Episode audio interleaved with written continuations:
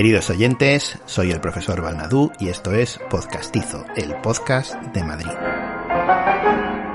Iniciamos la temporada con este audio a modo de prólogo en el cual os vamos a ofrecer un audio procedente y simultáneamente emitido con el nuevo eh, podcast de la Real Sociedad Económica Matritense de Amigos del País. Si habéis escuchado nuestro audio de introducción de la temporada, os contábamos que eh, este año se lanza este nuevo podcast de la Matritense y nosotros colaboramos en él en la parte técnica, intentando mejorar el sonido de la colección de audios de la Matritense y lanzándolo en las plataformas de podcast. Bueno, pues para animaros a que escuchéis este nuevo podcast y que os suscribáis y ya veréis que va a ser van a ser temas muy interesantes los que se van a tratar aquí, recopilando además grabaciones históricas de las conferencias de la Matritense. Muchas de ellas están en cassette y bueno, otras en otros formatos, pero veréis que bueno, intentamos que el audio sea lo mejor posible, lo de mayor calidad posible para poderlo escuchar. Yo la mayoría se, se escuchan muy bien. Bueno, pues eh, en este primer audio, como os decía, lo emitiremos simultáneamente tanto por el podcast de la Matritense como por Podcastizo, para animar a los oyentes de Podcastizo a que sigáis este nuevo proyecto en el que nosotros colaboramos y que aunque no todos los temas van a ser sobre Madrid, pero sí muchos de ellos, ya que ya sabéis que en la Matritense pues se hacen muchos cursos y se ha hecho tradicionalmente un curso de historia de Madrid muy interesante. Además de eso, pues hay otros muchos temas de todo tipo de cosas, desde filosofía, historia, lengua, técnica, mm, todo tipo de temas. Cualquier tema que os podáis imaginar pues está, se acoge en esta, en esta institución a la que os animamos a acercaros y a haceros socios también. Lo tenéis en su página web económicamatritense.com y ya sabéis que la sede está en la Plaza de la Villa número 2 en la Torre de los Lujanes. Bueno, pues este primer audio que os traemos pertenece, estaba dentro del curso 2003-2004 de la Matritense. Se trata del primer curso de Historia de la Música en Madrid, dentro de la Cátedra Campomanes de la Matritense, y eh, el curso estaba dirigido por Héctor Sánchez, fue dirigido por Héctor Sánchez. el presidente de la Matritense en aquel momento, don Ramón Muñoz González y Bernaldo de Quirós, que fue presidente de la Matritense desde el año 1983 hasta 2011, es quien presenta a los ponentes, presentará primero al director del curso Héctor Sánchez y después al ponente de la primera charla, que es don Andrés Ruiz Tarazona. Don Andrés Ruiz Tarazona es licenciado en Derecho y musicólogo. Fue profesor de Historia y Estética de la Música en la Facultad de Ciencias de la Información de la Universidad mm, Complutense de Madrid. También crítico musical. Bueno, una persona muy destacada dentro del mundo de la música que además eh, va a exponer el tema de manera muy amena y que yo creo que os va a gustar mucho. Ya veréis cómo merece la pena escucharlo. Este primer curso de historia de la música en Madrid trata sobre un tema, la verdad, mm, muy interesante y no muy tratado músicos extranjeros en Madrid. Ya veréis que los músicos extranjeros que han pasado por Madrid son muchos y de gran categoría. Esperemos que os interese este audio, que os unáis al podcast de la Matritense y que continuéis con nosotros en Podcastizo, porque en muy poquitos días, dentro de muy poquitos días, arrancamos ya, eh, después de este prólogo tan estupendo, con el primer podcast ya de la serie oficial de Podcastizo, en el cual hablaremos además de otro personaje madrileño, madridado en este caso, muy poco conocido, pero mm, muy poco conocido por el gran público, o por lo menos no muy conocido por el gran público, pero de gran interés. Don Manuel Altolaguirre, que ya veréis que fue el editor de cabecera de la generación del 27 y además uno de sus miembros. Vamos a hablar de su figura que va a ser algo que os va a sorprender, estamos completamente seguros. Traeremos, tendremos con nosotros a Cesare Pria, nuestro colaborador especializado en literatura y ya veréis cómo vais a disfrutar de este programazo, de este madridado, que ya veréis que, tiene todo un recorrido, vamos a hacer todo un recorrido por diferentes sitios de Madrid relacionados con su figura y algunas propuestas sobre eh, más o menos eh, una posibilidad que podríamos tener en Madrid de tener una especie de Shakespeare Company como el que hay en esta librería tan famosa de París, pues eh, Manuel Alto Laguirre más o menos creó algo parecido aquí en Madrid. Así que bueno, vamos a proponernos hasta un sitio para colocarla. Ya veréis qué programa más ameno y más interesante. Bueno, os dejo ya con este audio de prólogo, la conferencia de eh, músicos extranjeros en Madrid Primera parte eh, con el ponente Andrés Ruiz Tarazona de la colección de audios históricos de la Real Sociedad Económica Matritense de Amigos del País. Que lo disfrutéis.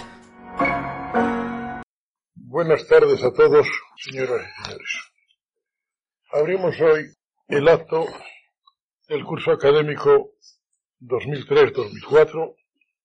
y lo hacemos en nuestra tradicional cátedra de Campomanes para impartir lo que será nuestro primer curso de historia de la música de Madrid. La Real Sociedad, desde el año 1775, que fue fundada por el rey Carlos III, en cédula en dicho año el 9 de septiembre en Escorial, tiene por norma, como lo dice su lema, socorro enseñando. En este andar y peregrinar de más de doscientos treinta y tantos años, ha procurado siempre que la cultura tuviese un sitio seguro en esta entidad. Conocemos y nos proponemos con el presente curso, tal como anunciamos en su convocatoria, ofrecer una visión, aunque no exhaustiva, sí amena y asequible, del panorama musical madrileño desde mediados del siglo XIX hasta hoy, sin que esto presuponga la necesidad de conocimientos especiales sobre la música. Sin duda, la música es el más divino de los placeres entre los que el arte puede proporcionar al hombre. La pintura, la escultura, la literatura, producen obras tangibles y pueden ser contempladas con solo abordarlas. Están ahí. Únicamente la música, al desarrollarse en el tiempo de manera fugitiva, desaparece el mismo acto de su creación y no nos queda luego sino la impresión, el fugaz recuerdo. No vamos aquí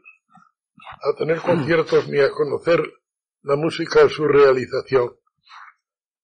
pero sí vamos a conocer la música en su historia. Y hablar de la historia de la música es hablar de la historia misma. A pocos conocimientos que tengan ustedes del mundo musical, verán cómo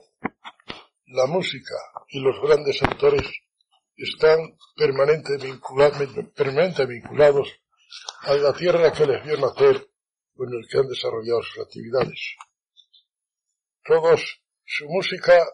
está siempre definida por la tierra y el entorno, y así los grandes conocedores de la música no necesitan saber el nombre del autor. Con oír la música ya saben casi siempre su procedencia. En el caso concreto nuestro, no pretendemos agotar este tema, sino, como dije al principio, iniciarlo con el siglo XIX. El director del curso, Héctor Sánchez, bajo la nominación de creación musical en Madrid su relevancia internacional desde finales del siglo XIX, pretende a lo largo de tres conferencias explorar tres caminos distintos donde observa la relevancia de esta ciudad en el mundo de la creación musical. La conferencia o el curso comprenderá tres lecciones a cargo de eminentes profesores conocedores cada uno del tema que tienen asignado. Sería, por mi parte, impropio que no me refiriese aquí en este momento a la comunidad de Madrid y concretamente a su Consejería de Educación en cuanto a este curso, más otros muchos que venimos celebrando con gran éxito, nos ha sido permitido gracias a la ayuda realmente económica de esta comunidad. Y nada más, señores, yo les agradezco a todos ustedes la presencia en este curso y voy a dejar en el uso de la palabra al director del mismo que ya les ilustrará sobre sus propósitos como es costumbre en nuestros actos, en nuestros cursos, no se hace lectura del currículo de los que van a intervenir, porque todos ustedes al entrar lo habrán recibido, con lo cual les queda un conocimiento más completo que el que pueda hacer de leerlo en un momento por el que preside el acto. Nada más.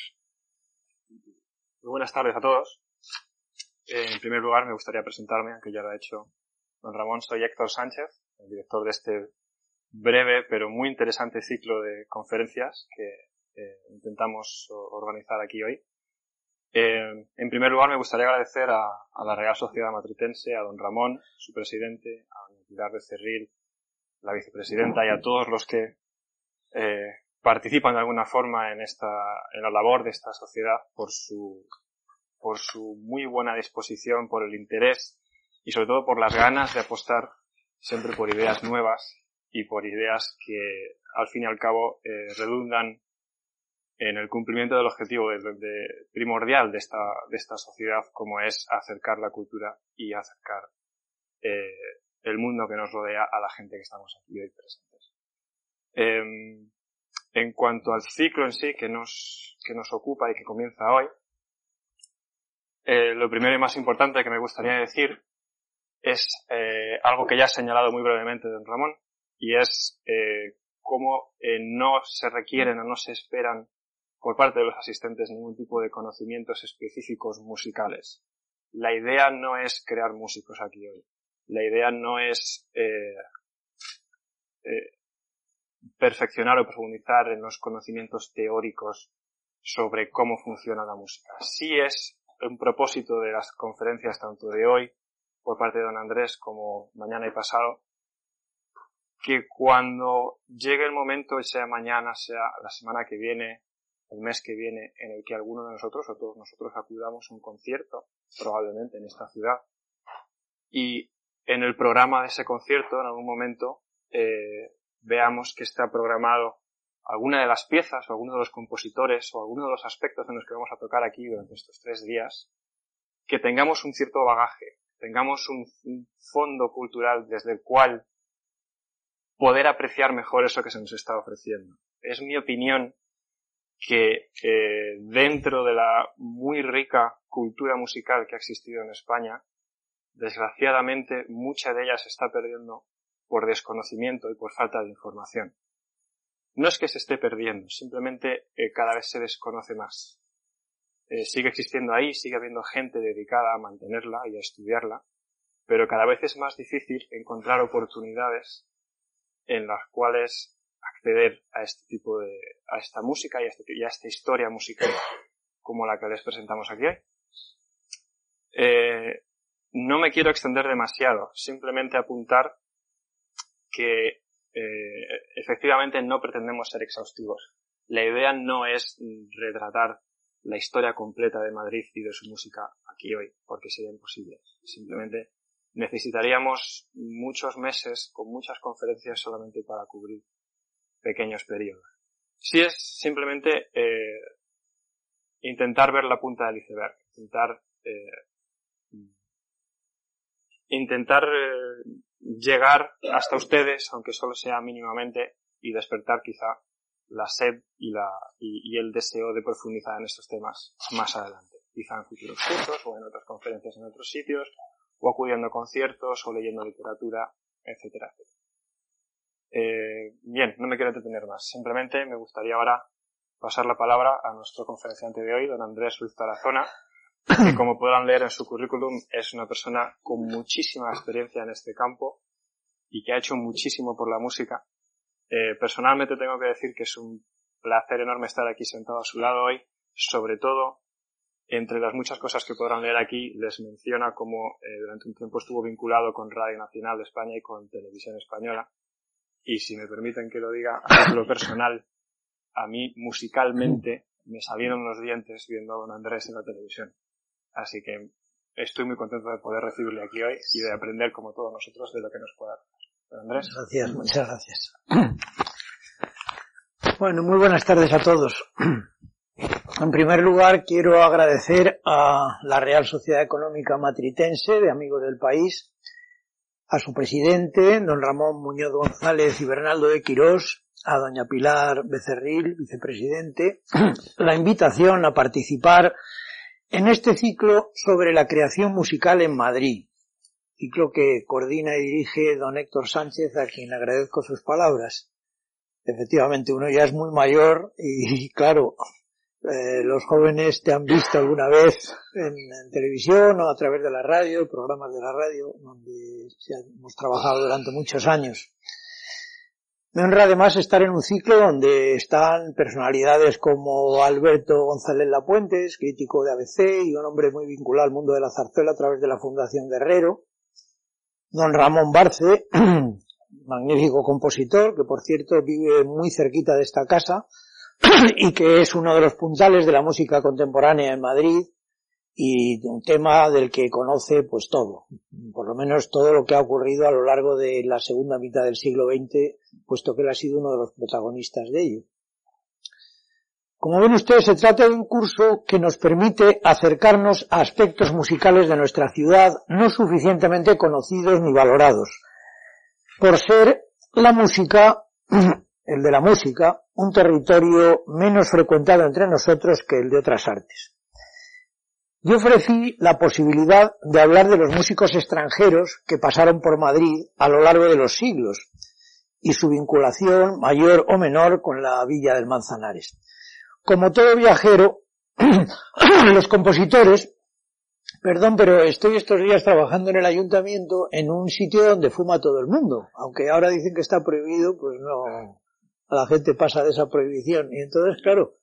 eh, trago, soy un fumador pasivo y de vez en cuando me entra. Decía que como todo viajero, los compositores llegaron a Madrid con muy diversos objetivos. O bien para conocer la ciudad, al haber viajado a España, por simple curiosidad, por invitación de instituciones determinadas, en el pasado principalmente de la corte,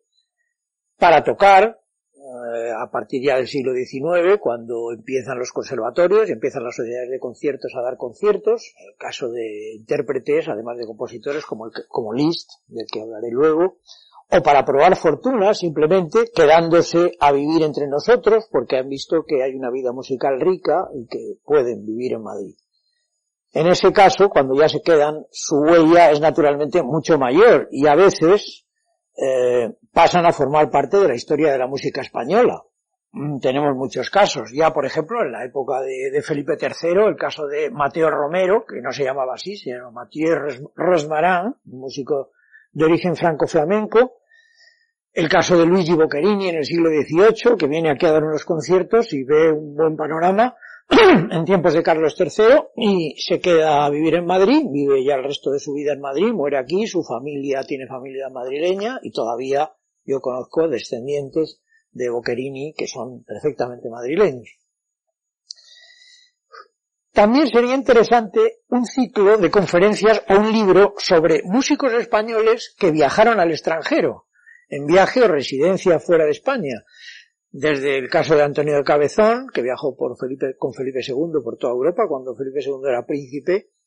el de, desde, desde este compositor del siglo XVI hasta músicos modernos como José Luis de Las, que ha trabajado en, Colonia, o Leonardo Balada, que vive en Estados Unidos. Se podría hablar eh, de Cristóbal Morales o de Tomás Luis de Victoria, que vivieron en Roma en el siglo XVI, de Diego Ortiz, lo mismo, en Nápoles,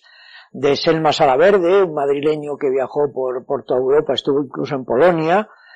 Martini Soler, que triunfó en Viena en la época de Mozart, de Melchor Gómez, gran músico en el París romántico, eh, de Manuel Aguilar, músico también que estuvo en Leipzig en Alemania, de Fernando Sor, el gran guitarrista que recorrió toda Europa y vivió en París muchos años y murió, Pedro Tintorer, un famoso pianista, profesor en Lyon, en fin, tantos. Isaac Albeniz, que vivió tantos años fuera de España, principalmente en Londres y en París. Pablo Sarasate, viajero por toda Europa. Manuel de Falla, que murió en Argentina y fue de los músicos que salieron de España durante la guerra como Rodolfo Halfter, eh, Julián Bautista, Salvador Bacarise, luego músicos que se han instalado en Estados Unidos como Suriñac, por ejemplo, Ruiz Pipó, que ha sido profesor en París muchísimos años, en tantos compositores españoles que han, eh, Andrés Gaos, un, un, violinista gallego y compositor, autor de la Sinfonía Galaica, que es magnífico, la sinfonía que se llama Las Montañas de Galicia, que ha grabado la Orquesta de la Coruña hace poco, que fue también un gran pianista y acompañó a Saint-Saëns en muchos viajes, eh, un gran violinista, perdón, y, acompañó a Saint-Saëns, bueno, mejor dicho, Saint-Saëns le acompañaba a él al piano cuando hacía gira por Europa, y que se podía hacer a la inversa, un, hablar de los españoles que han vivido fuera. Pero lo nuestro esta tarde es hablar de músicos extranjeros que residieron aquí y poner algunos ejemplos de su música, porque no me gusta hablar tanto de música cuanto poner ejemplos que den idea de lo que se va a hablar, ¿no? Hablar de los compositores que viajaron hasta Madrid durante los últimos 150 años en una sola sesión resultaría imposible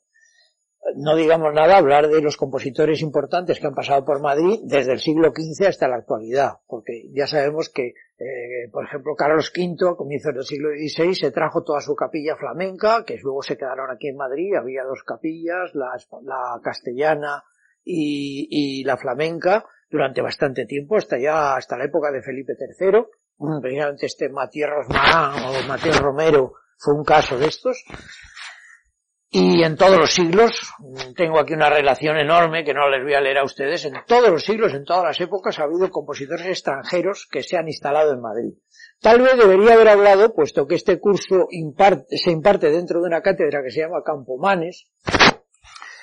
de los músicos que vinieron a Madrid en la época de don Pedro Rodríguez, el conde de Campomanes, es decir, durante el siglo XVIII, los Corselli, Corradini, Mele, Conforto, Farinelli, que todo el mundo piensa que era un cantante pero también era compositor,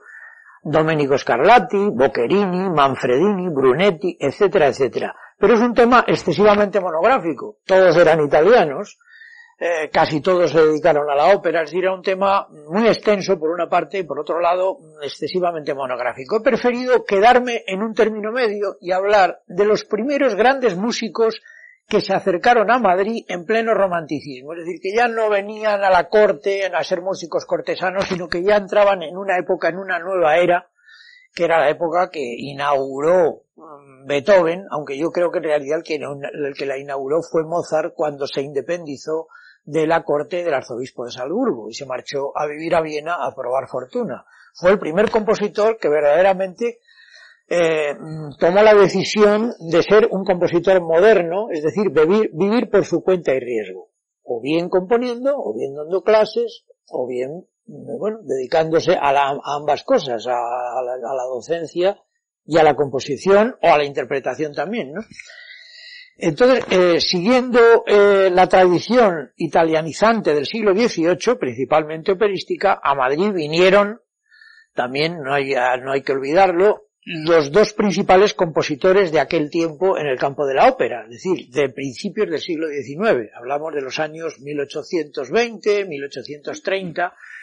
Todavía no ha venido la gran eclosión de la ópera italiana de los Donizetti, Bellini, Verdi, etc., sino que estamos en la época de Saverio Mercadante, que visitó España entre 1827 y 1829, y Joaquino Rossini, mucho más importante hoy día y mucho más representado que Mercadante, aunque Mercadante tampoco se ha olvidado del todo, en Rossini del que hablaré inmediatamente. Pero también comenzaron a visitar España compositores de música instrumental pura, sinfónica o pianística, como es el caso de Chopin, que viajó a Mallorca en 1838, aunque no llegó a venir a Madrid, de Talberg, que sí vino a Madrid en, 1845, un gran pianista y también compositor, del que hay algunas, algún concierto para piano y orquesta grabado. Liszt, sobre todo y Glinka, hablando ya de grandes maestros. Estos dos últimos también voy a referirme eh, con más detalle. Y siguiendo ese orden cronológico, voy a empezar por Rossini, compositor del que me he ocupado en más de una ocasión y llegué a dar un, un curso sobre él en, la Universidad SEC en, Segovia hace tres o cuatro años o más, o más quizá cuando fue uno de, uno de sus aniversarios. Bueno, exactamente era el, segundo centenario de su nacimiento del año 92. Con aquel motivo pues hubo muchas cosas que se le dedicaron y tuve ocasión de profundizar un poco en su, en su vida y en su obra. Y bueno, aquí me voy a referir concretamente a su venida a España y a, y a Madrid. Rossini llegó a Madrid en el carnaval de 1831, eh, en pleno apogeo de su arte y de su fama. Ya entonces, el año 31, había escrito y estrenado todas sus óperas y aunque viviría casi 40 años más, no volvería a escribir para la escena. Es un caso curiosísimo. Ganó tanto dinero que como era un hombre indolente, no vamos a decir que fuese vago, porque hay que ver la cantidad de música que nos ha dejado, pero se ve que llegó un momento en que no tenía necesidad ya de mm, seguir componiendo óperas porque sus óperas se habían representado tanto que vivía espléndidamente con las representaciones solo de lo que tenía escrito, que, fueron cerca de 50 óperas. claro, podía, podía haber seguido escribiendo y haberse incorporado a los movimientos belcantistas que se iniciaban con Donizetti, con Bellini y sobre todo con Verdi, al que llegó a conocer perfectamente porque eh, Rossini murió en 1868, o sea, ya Verdi había compuesto por entonces sus grandes óperas centrales, Rigoletto, Traviata y Trovador, aparte de toda la primera etapa con óperas muy importantes como Hernani, etcétera. Bueno, Átila y tantas otras que tiene de la primera etapa que a veces se minusvaloran, pero que son importantísimas en la evolución del, del teatro lírico. Bueno, decía que Rossini una de las razones por las que dejó de componer es porque no quiso incorporarse a esas nuevas corrientes. Consideraba que con él moría ya todo un estilo de hacer ópera que venía del siglo XVIII y principalmente de, Chimarosa y de Paisiello que habían sido sus antecesores más próximos. Había venido a la capital española, entre otras cosas, para visitar a los parientes de su esposa, Isabel Colbrán, o Colbrán. Una de las sobrinas de Isabel Colbrán, Josefina Pérez Colbrán, se casó con el compositor Joaquín Espín, Espín y Guillén, y de la hija de ambos, de Julia Espín, estuvo largo tiempo enamorado el poeta Gustavo Adolfo Becker, como saben muchos aficionados a la poesía y a la literatura de nuestro romanticismo. Y sabemos que, aunque que era un hombre casado, mantuvo un amor idealizado por esta Julia Spini y escribió una gran cantidad de rimas inspiradas por ella. Lo que no sabe mucha gente es que era hija de un músico bastante notable. El músico castellano, porque Spina había nacido en Velilla de Medinaceli, eh, es un pueblo soriano muy cerca de, la ciudad de Medinaceli, se llevó, o del pueblo, porque es un pueblo pequeño, pero el que no lo conozca se lo recomiendo porque son los pueblos más bonitos de Castillo. Eh, decía que eh, Spin se llevó con él la partitura de una ópera que se llama Padilla o el asedio de Medina que, eh, a, Italia, que fue muy bien acogida por Rossini y por el mismísimo Giuseppe Verdi. Los dos grandes músicos italianos estaban dispuestos a que mm, Spin continuase estudiando en Italia y tal, pero mm, un ofrecimiento que, le hizo, que se le hizo desde un teatro de Madrid como director de ese teatro le hizo volver a España, eh, fue el Teatro de la Cruz, y con eso perdió la oportunidad de tener una formación más sólida en Italia y de haberse dedicado a la composición de óperas. Pero en fin, había compuesto aquella ópera que se llamaba El asedio de Medina, que, trataba de estrenar por todos los medios en Madrid y un, un poeta satírico muy gracioso que se llamaba Juan Martínez Villergas, también de un pueblo castellano ahí cerca de Olmedo, decía, mm, del principio de la ópera hasta el fin retumba fiero el eco del cañón. Huye muchacho, que te coge Spin y te quiere soplar la introducción. Después Spin debía estar deseando que vieran su trabajo y a todo señor que veía le llamaba, ven, que te veas, y se ponía a tocarle toda la ópera, claro, la gente al piano y cantándola a él, que era como se hacía en aquella época.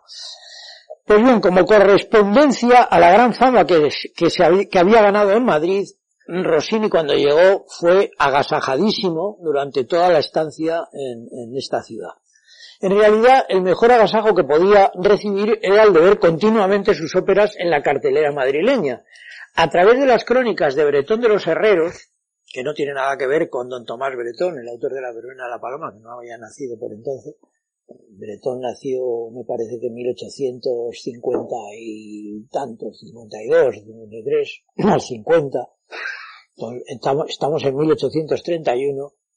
decía que a través de las crónicas de Bretón de los Herreros en el correo literario y mercantil de aquel año de 1831, que es el año en que viene, viene a Madrid, sabemos que aquel mismo año, entre los teatros del Príncipe y de la Cruz, se dieron la Urraca Ladrona, Celmira, la Cenerentola, Isabel Reina de Inglaterra, o sea, Elisabetta Regina de Inglaterra, Semirámide, Otelo,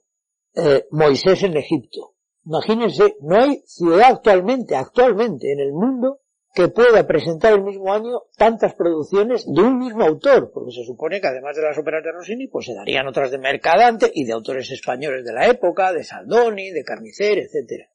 de hecho se dieron. Mesonero Romanos dice que durante un, un baile de máscaras en casa del duque de Ijar oyó a Rossini expresar su satisfacción por hallarse en la patria de su gran amigo y colaborador Manuel García Recordemos que el 29 de noviembre de 1825 la compañía de Manuel García eh, ofreció en Nueva York la primera ópera italiana que se vio en los Estados Unidos, El Barbero de Sevilla, escrita por Rossini para su amigo, el cantante y compositor sevillano, Manuel García, que, está bastante olvidado. Sé que la zarzuela andaba detrás de dar una de sus óperas, mm, de las que más éxito tuvieron en París, hizo una ópera que tuvo muy buena crítica en París cuando se estrenó, que se llama Tasso, sobre el Tasso, Tasso, la muerte de Tasso me parece que se llama, luego otra que se llama El Califa de Bagdad, que es la que se pretende hacer aquí en la zarzuela, creo que Alberto Ceda la quería dirigir, que es un experto en Rossini, y la música de, García es muy rossiniana, como era la música en general de, de estos años 20 del siglo XIX, y Decía que también con esa ópera había debutado en Londres, en la ópera del Barbero de Sevilla, María Felicia García, la joven hija de Manuel, que luego fue célebre en toda Europa con el nombre de María Malibrán. Murió muy joven, como saben muchos de ustedes, de la caída, consecuencia de la caída de un caballo en Inglaterra, y murió en Birmingham, pues un mes después de esa caída, donde el caballo la arrastró, no cayó al suelo, sino que quedó enganchada y la fue arrastrando, dándose la cabeza con todas las piedras que había por el suelo, y estuvo muy mal durante ese mes, aunque llegó incluso a querer cantar, parecía que se había recuperado, pero mm, algo interior se había hecho en la cabeza y murió al mes de, esto. Bueno, la Malibran sería una de las mejores intérpretes de Rossini y fue una insuperable desdémona en el Otelo, que en aquella época cuando se hablaba de Otelo naturalmente era siempre obvio que se referían al Otelo de Rossini. Todavía Verdi faltaban muchísimos años para que compusiera el Otelo, que cuando a un aficionado ahora le hablan de Otelo, pues piensa que se refieren al de Verdi. Pero la verdad es que el de Rossini es un Otelo magnífico, que es una lástima que haya quedado eclipsado por el de Verdi. En la citada fiesta del duque de Híjar, el, mismo mesonero Romanos leyó al maestro italiano un soneto admirativo, a Rossini, vamos, un soneto admirativo que, terminaba, pulsa tu lira en el hispano suelo, repetirá su mágica armonía el eco fiel del matritense coro y el cisne de Pésaro pulsó la lira y crió, y, creó, además del Stabat Mater, poseedor de ese justo grado de claroscuro armónico al que se refirió Stendhal,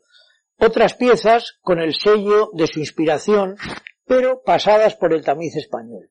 Desde luego el Stabat Mater sin duda es una de las obras más importantes sacras que escribió Rossini y una de las más importantes de su tiempo. Se la encargó aquí en Madrid eh, don Manuel Fernández Varela, que era el comisario de Cruzada, que tenía su palacio aquí muy cercano. Eh, un hombre a cuyas expensas, por ejemplo, se construyó el primer monumento más importante que hubo a un hombre del siglo de oro, el monumento a Cervantes que está delante del Congreso, en la Plaza del Congreso, un monumento antiquísimo, pues eso, de los años 30 del siglo XIX y que fue construido a expensas precisamente de este señor, que fue el que encargó a, a Rossini el Stabat Mater, una obra de un lirismo más próximo a la ópera que al mundo religioso, que contiene unos pasajes de gran belleza, alguno especialmente célebre, como es el área de, tenor cuyus animam gementem, que es que la cantan muchísimos tenores, separada de, del Stabat Mater, pero Rossini cuando escribió el Stabat Mater ese encargo que tuvo, del que tengo aquí muchísimos detalles, pero que no les voy a contar a ustedes, que se estrenó en el, en el teatro, en el, en la iglesia que estaba en la Puerta del Sol, ¿eh? en, en, en, la, en la, aquí tengo exactamente el 4 de abril del año 1833 en el, en el templo del San Felipe el Real de los, de los padres agustinos calzados, que era lo que tenía las famosas gradas, que entonces se llamó, se decía el mentidero de Madrid, y enfrente de las cuales estaba el Palacio del Conde de Doñate, en donde fue llevado el cuerpo de Villamediana cuando le hicieron el atentado que le causó la muerte, del cuerpo del Conde de Villamediana. Bueno, pues en esa, en esa iglesia se dio por primera vez el Stabat Mater, que entonces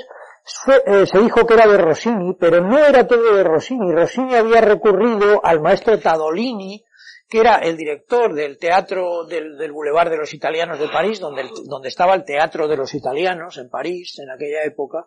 porque los italianos ya fueron al asalto de París, como fueron al asalto de media Europa en todo, porque han sido gente muy artista y, lo mismo que en San Petersburgo está lleno de cosas de arquitectos italianos, como aquí en Madrid, eh, tenemos la, Puerta de Alcalá o tantas otras cosas, empezando por el Palacio Real, que, en el que han intervenido artistas italianos como Giuara, Sacchetti o Sabatini, etcétera, etcétera, pues en la música pasaba lo mismo y,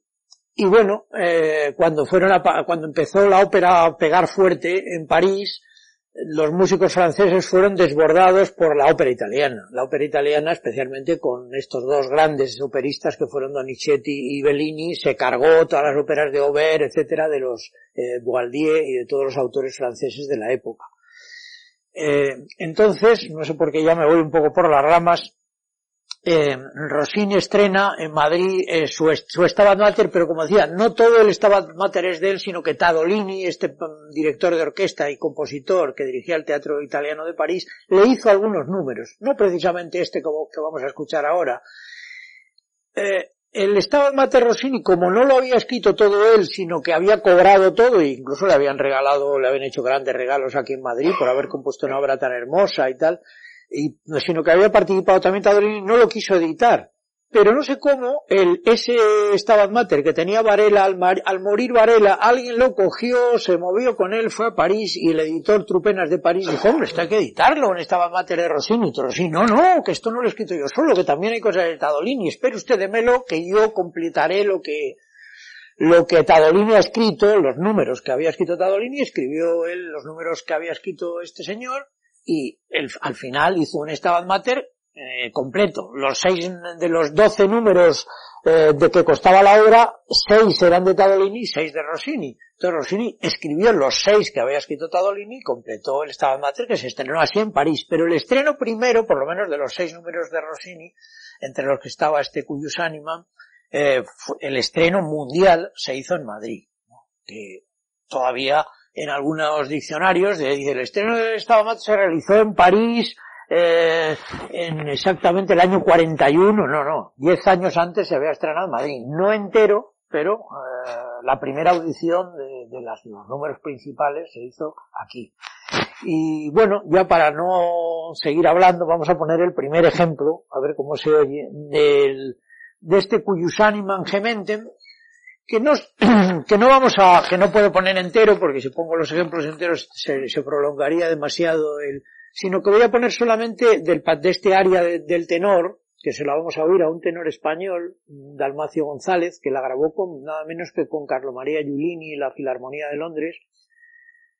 Eh, vamos a poner solamente los versos en donde dice cuyus animam gementen contristatam et dolentem per transivit gladius o sea, cuya ánima gimiente o que se lamentaba, ¿no? Contristada y dolorida, fue traspasada por una espada, refiriéndose a la madre, a, la Virgen María.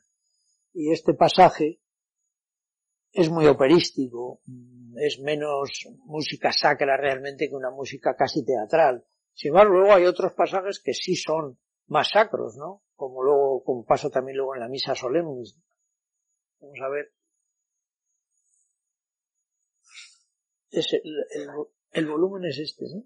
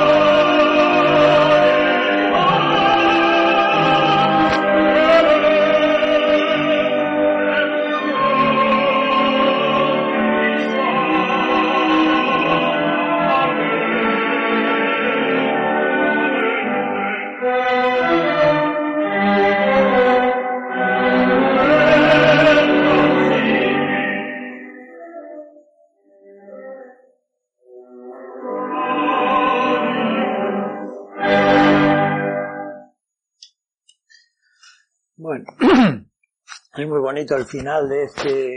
cuando dice, Cue muerebat, et dolebat, et tremebat, cumbidebat, nati penas incliti, es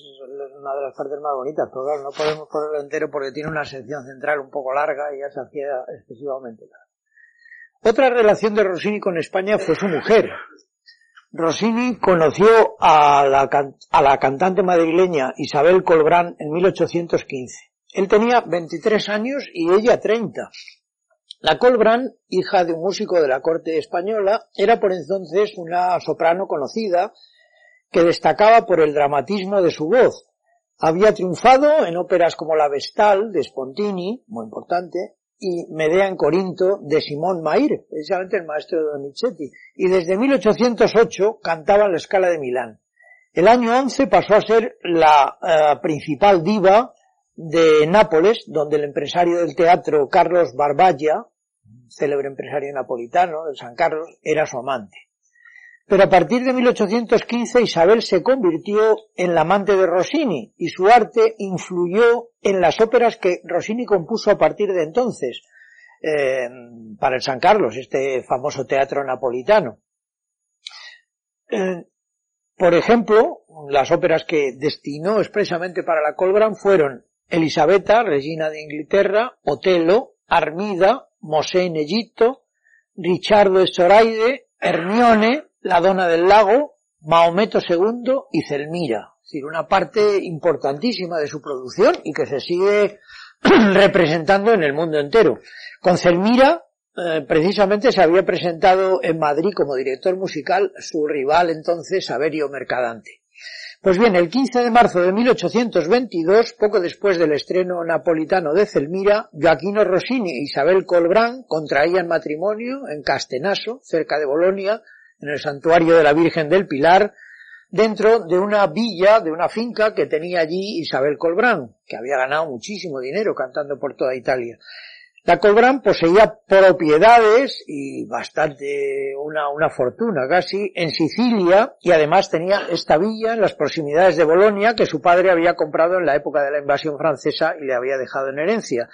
El matrimonio de Isabel Colbrán y Rossini fracasó. Ella, tras el estreno de Semiramide en la Fenice de Venecia, el año 23, dejó de cantar. Su voz parecía haberse agotado después de haber sido el motor del Rossini más dramático y que es verdaderamente el Rossini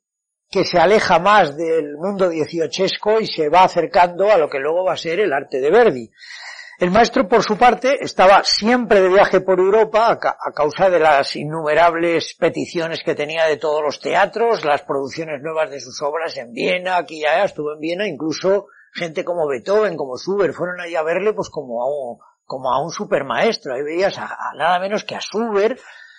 emocionado, Rossini, me ha venido Rossini, claro. Eh, una cosa increíble lo que es, eh, eso, alguien que, que está en la, en la cresta de la ola frente a un humilde profesor y hombre que parece que, que no ha roto un plato en su vida y que sin embargo era un músico, eh, yo diría que no infinitamente, pero sí muy superior, sin duda, a Rossini. Eh, decía que mm, Rossini se aficionó, eh, esta, la mujer de Rossini se aficionó mucho al juego y dilapidaba grandes sumas de dinero en él. Entonces, bueno, entre que Rossini viajaba mucho, ella ahí sola en su finca y tal, llegó un momento que aquello era insostenible y además, para colmo, Rossini se enamoró en París de una francesa, Olympia Pelissier, con la que luego viviría el resto de su vida. El matrimonio no tardó en llegar a su total alejamiento con, Isabel Colbrán y en 1837 ya fue la separación legal. Cuando Rossini vino a Madrid en compañía del famoso banquero, todavía entonces estaba casado con Isabel Colbrán, porque vino el año 31 y la separación fue el 37. Cuando vino a Madrid venía en compañía del famoso banquero Alejandro Aguado. Entonces se relacionó con una buena parte de la aristocracia de la corte, entre ellos la familia de los duques de Osuna,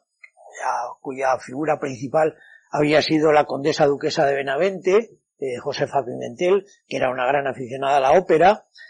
Eh, una de sus hijas, por ejemplo, Manuela Isidra, fue por su matrimonio con don Ángel de Carvajal y Fernández de Córdoba, duquesa de Abrantes eh, que luego tuvieron su palacio aquí en la calle Mayor, muy cerquita de aquí, no, no lo tenían todavía entonces.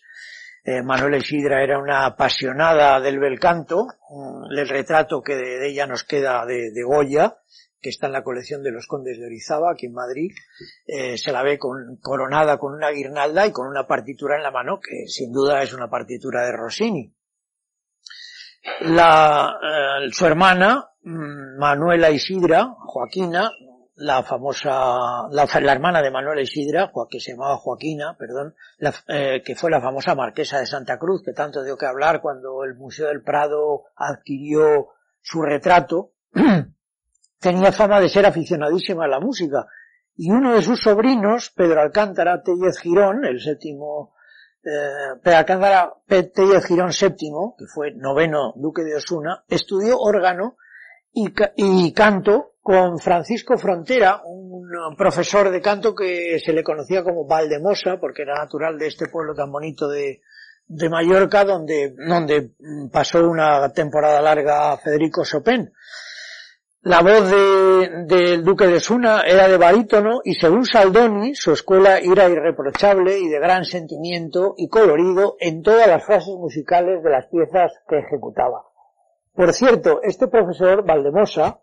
eh, lo fue de la reina gobernadora María Cristina de Borbón, la última mujer de, Fernando VII y madre de Isabel II. Ya saben que Fernando VII murió en 1833, entonces Isabel II era una niña de un año y, o de dos años, y entonces tuvo que pasar a ser reina gobernadora su madre, María Cristina de Borbón. Y Rossini, eh, que era muy aficionada a la música también, y, y cantaba, y Rossini le dedicó una pieza que, esa pieza que comienza Orque di fiore adorno, que es una anacreóntica, y que él, tituló La pasellata, el paseo, ¿no?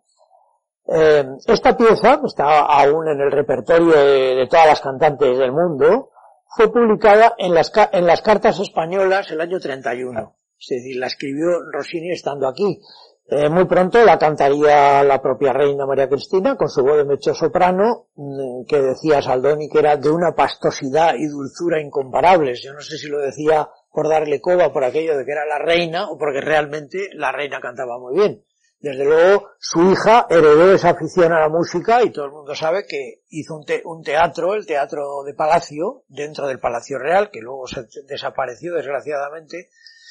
eh, precisamente para que Arrieta, el compositor español que había venido de Italia de estudiar en, Milán, pudiera estrenar sus primeras óperas. le, apoyó muchísimo, hay quien dice que llegó a ser su amante incluso, cosa que yo pongo muy en duda, pero bueno, eh, se dice, y luego rompió con él, mm, quizá porque él no le hacía demasiado caso, y, y Arrieta cambió su postura respecto a, a la monarquía, llegó incluso a escribir durante la revolución un himno que se tituló Abajo los Borbones, curiosamente. Este año precisamente se va a hacer en el Teatro Real en versión de concierto la ópera Hildegonda de Arrieta que se estrenó en ese teatro que, que tenía el Real Palacio, el Palacio Real, se llama Teatro del, Real Palacio y que donde se, se, hizo la Hildegonda, se hizo otra ópera de Arrieta que se llamó Isabel la Católica, y la, en principio se llamó La Conquista de Granada, pero luego cuando pasó al Real años más tarde la titularon Isabel la Católica, que la deberían reponer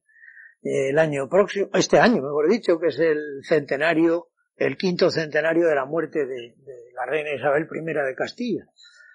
Bueno, volviendo a, a este tema, vamos a, ya que he hablado de esta pieza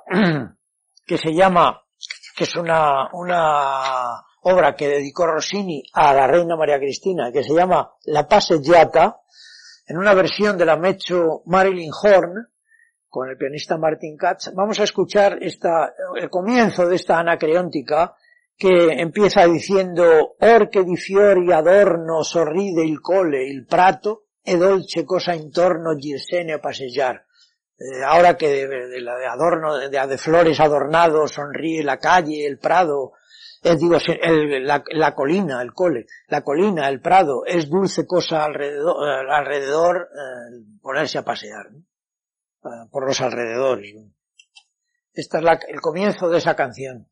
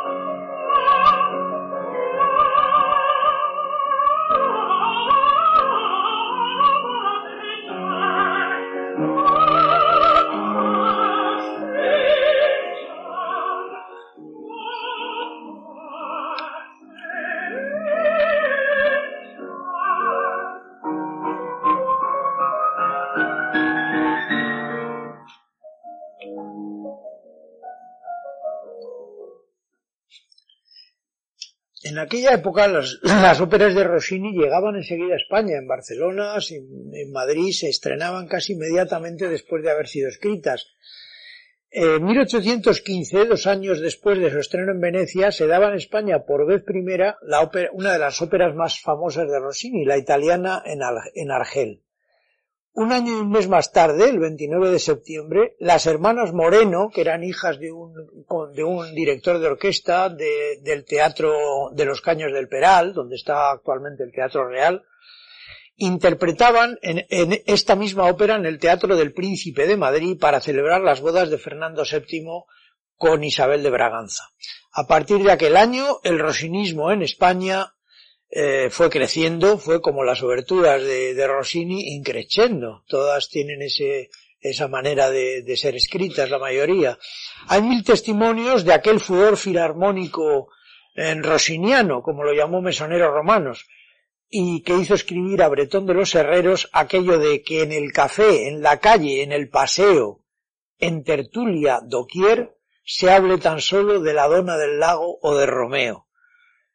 Durante su estancia en Madrid, Rossini se alojó en la Fonda Geniais, en la calle de la Reina 8, ahora hay una placa allí que lo dice, donde se comía espléndidamente. En aquella misma casa, veinte años antes, había residido en tiempos del rey José el marqués de Cogolludo, Abel Hugo, con su esposa y sus tres hijos. Entre ellos, se pueden imaginar, estaba el pequeño Víctor, que al llegar Rossini a Madrid acababa de convertirse en príncipe del romanticismo francés al estrenar con un gran escándalo y, en fin, y una polémica fuertísima en París, el Hernani. A través de Spini Guillén, de este señor del que hablaba antes, que fue el padre de, de Julia Spin,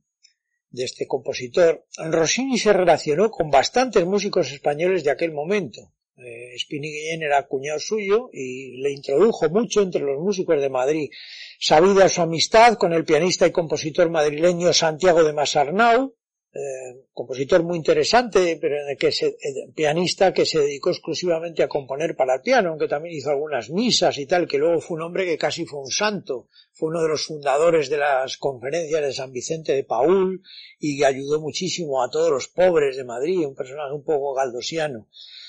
que había nacido en 1805, era un compositor anterior incluso a Chopin, a Schumann, a Liszt, a estos grandes pianistas del romanticismo.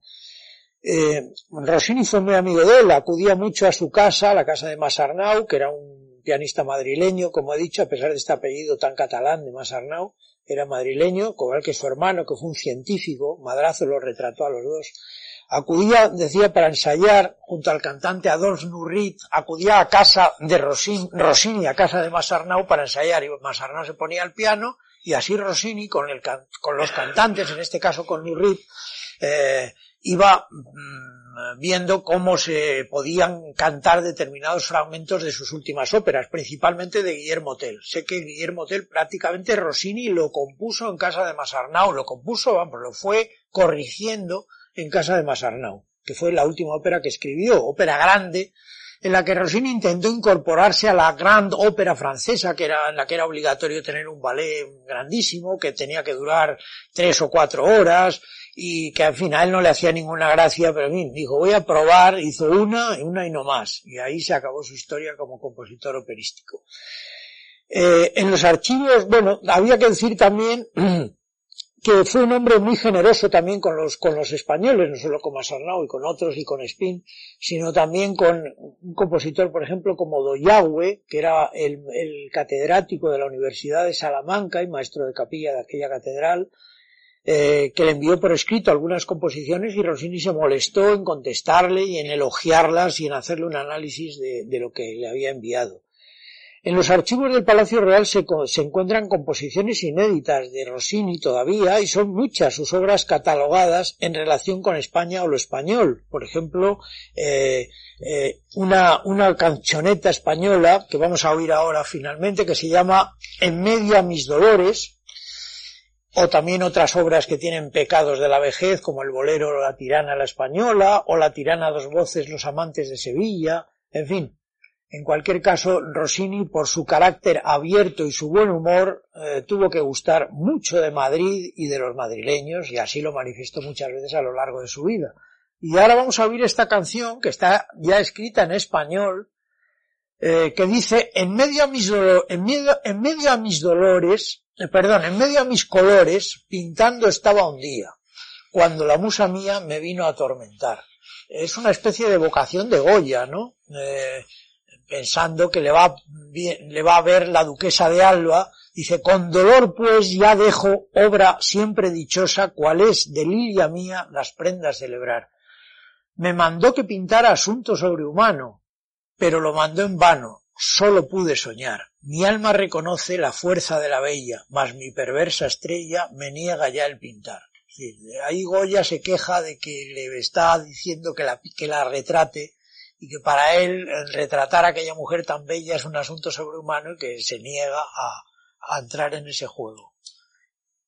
Y esta es la canción originaria, muy española por otra parte.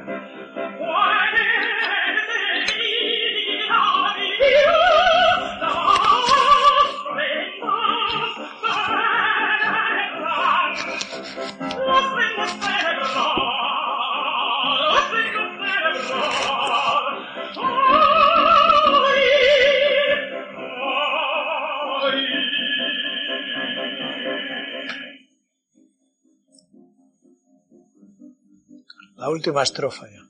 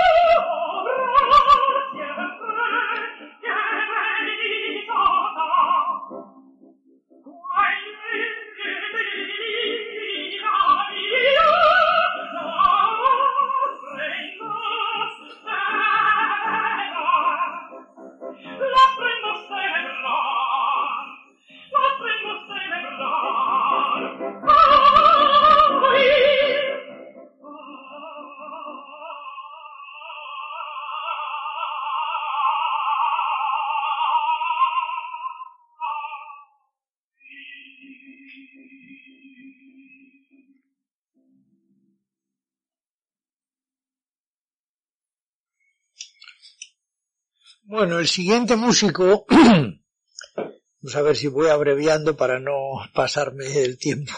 aunque todavía, bueno, hay tiempo por lo menos para hablar del siguiente.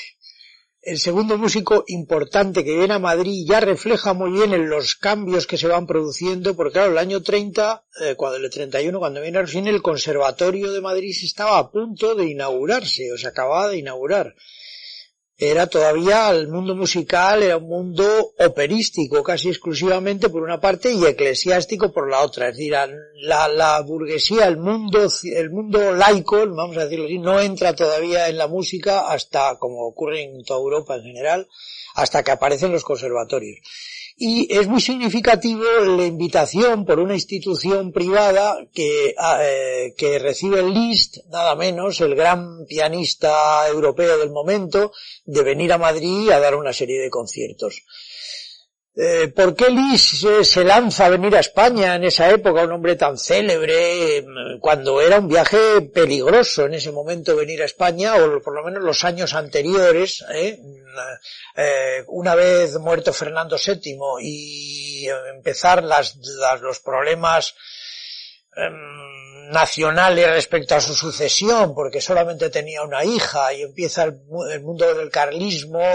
se empiezan a separar los conservadores o el mundo conservador absolutista del mundo progresista, lo que llamamos progresista o constitucionalista, se radicalizan mucho todos, tanto la izquierda, lo que, se, lo que hoy llamaríamos la izquierda como la derecha,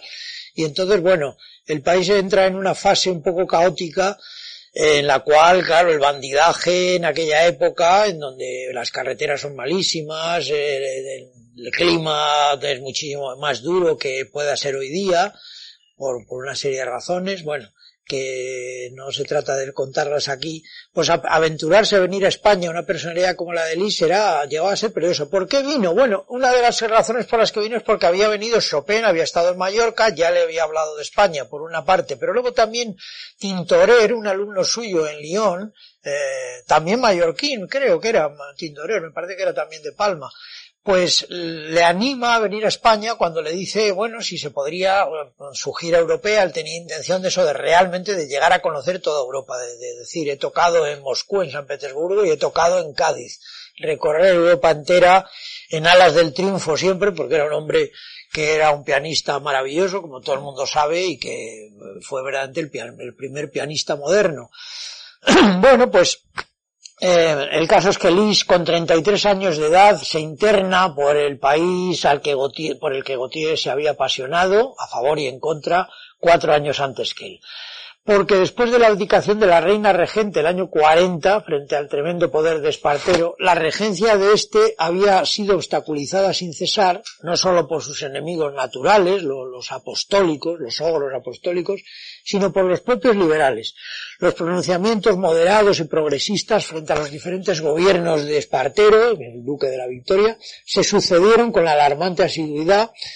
en las grandes ciudades españolas hasta su caída y marcha al extranjero. Narváez se hizo con el poder el 4 de mayo de 1844. hacía apenas un mes, el 23 de marzo, había regresado a Madrid en medio de las aclamaciones del gentío la reina madre Cristina y su segundo esposo Fernando Muñoz, que pronto sería duque de Riánsares.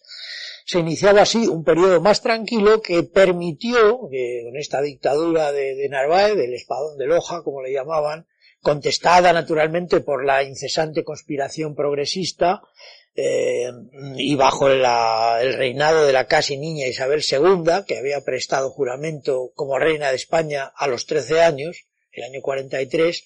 pues bueno, la, la estabilidad empieza a producirse una cierta estabilidad política y una cierta garantía de seguridad en los viajes por el país y en ese clima aparece Lis en Madrid. Eh, aunque eh, cuando llega se produce también el pronunciamiento del general Zurbano en Logroño y, eh, que fue fusilado pocos días después allí. Y, en fin, Lee se asusta un poco, pero mm, de que eso pueda traer mayores consecuencias, pero no es así. La, eh, aparece por fin aquí, traído por la curiosidad de conocer un país que para los románticos, pues bueno, suponía mucho, ya habían estado algunos viajeros ingleses, rusos, franceses, italianos, etcétera, pintores, y ya la curiosidad de los curiosos, y Lis fue uno de los mayores curiosos que ha habido, pues era, era, era manifiesta. Sea, como fuera, a comienzos del otoño del 44, Ferenc, Ferenc Liszt, aunque todo el mundo lo ha conocido durante mucho tiempo como Franz Liszt, puesto que vivió mucho tiempo en el imperio austrohúngaro, y los húngaros en aquella época, como los checos, se les quitaba el nombre mm, nacional, ¿no? Y dejaban de llamarse Ferenc, o lo que fuera, o Mijali, para llamarse Miguel, y, o Mijael, y llamarse Franz. Bueno, pues Ferenc Lis llega a España desde Po, entra mm, por Barcarlos a través de los rojizos valles de la Celtiberia aragonesa, llega hasta Madrid con el pianista, con el fabricante de pianos Luis Baseló, que era un fabricante de pianos de Marsella, con el barón Chavata, mm, que venía en calidad de secretario suyo, e inicia su gira por la península ibérica. Llega a Madrid para ofrecer su recital eh, por contrato del Liceo Artístico y Literario, una entidad que al parecer en aquel momento no tenía permiso para ver ese tipo de espectáculos, que la exclusiva lo tenían los teatros de la Cruz y del Príncipe, el actual Teatro Español, que, iba pronto a llamarse ya Teatro Español, pero que todavía se llamaba Teatro del Príncipe, y el Teatro de la Cruz, que estaba en la calle Espocimina, que lo derribaron ya en 1850, por ahí. Y, mm, pero Liz llegó, y claro, Liz era Liz, solamente verle ya en aquella época que era todavía joven, un hombre guapo, con un aspecto, con unas capas y aparecían caballos blancos y llevado por unos carros muy fastuosos y mm, solucionó rápidamente los reyes. No, no, este señor que toque donde quiera, donde si le atrae el liceo artístico, que toque en el liceo artístico. Y allí en el Liceo Artístico Literario había alquilado al, Palacio de Villahermosa, el actual Museo Thyssen, donde una placa que ya me encargué de poner hace unos años, eh, recuerda que ahí tocó Liz varias veces, pues en el Liceo Artístico Literario tenía un teatro dentro del Palacio de, Villahermosa y allí dio sus primeros conciertos. Se alzó la prohibición y mm, allí que era una, una especie de Ateneo donde se celebraban reuniones de escritores y artísticas del Parnasillo, famoso Parnasillo que había sido creado ahí cerca del Teatro Español, en la actual Plaza de Santa Ana, en el Palacio de Tepa y en el, teatro, y en el Teatro del Príncipe. Bueno, este liceo había sido creado por iniciativa de José Fernández de la Vega y que llegó a ser, tras algunos años de tanteo en varios domicilios, el, eh, el, centro de la sociedad elegante de Madrid cuando se instala en el Palacio de Villahermosa, que tenía una gran escalera, en fin, luego se, cuando Moneo hizo la, bueno, primero el banco, la banca López Quesada y luego eh, Moneo que hizo la transformación para convertirlo en Museo Thyssen-Bornemisza, pues ya dejó de ser lo que era el palacio. Está muy bien como museo, por supuesto, pero no tiene ya, no se recuerda lo que fue aquel palacio y lo que tenía entonces, que era la marquesa ha vivido hasta hace poco tiempo, y los Urzáiz, los hijos, uno de ellos tiene un palacio ahí en, en Zarauz magnífico, el, antiguo palacio de los, de los Zarauz, eh, que, es, que es la que donde se fundó ese pueblo, pues eran los mismos, ¿no? Porque también en, cerca de Zaragoza otro palacio, es una familia muy importante, ¿no? Y, y ahí, eh, precisamente sitúa eh, este escritor Nicomedes Pastor Díaz, un poeta gallego que vivió en Madrid, que fue político, también, el comienzo de su curiosa, en una fiesta de este, de este Palacio de Villahermosa, eh, que se, en, una novela que se llama De Villahermosa a la China, sitúa eh, en el comienzo de, esta novela Nicomedes Pastor Díaz. Bueno, y este palacio, bueno, no voy a, ya no voy a seguir hablando del palacio porque entonces no llego a lo que quiero decir sobre Liz. En este palacio se habían dado en ese teatro un montón de óperas ya de Bellini, de Donizetti, había empezado ya la ópera italiana a tener fuerza en Madrid. Por ejemplo, había cantado Manuela Oreiro de Lema varias veces, que fue una de las grandes sopranos españolas de la época, estaba casada con Ventura de la Vega.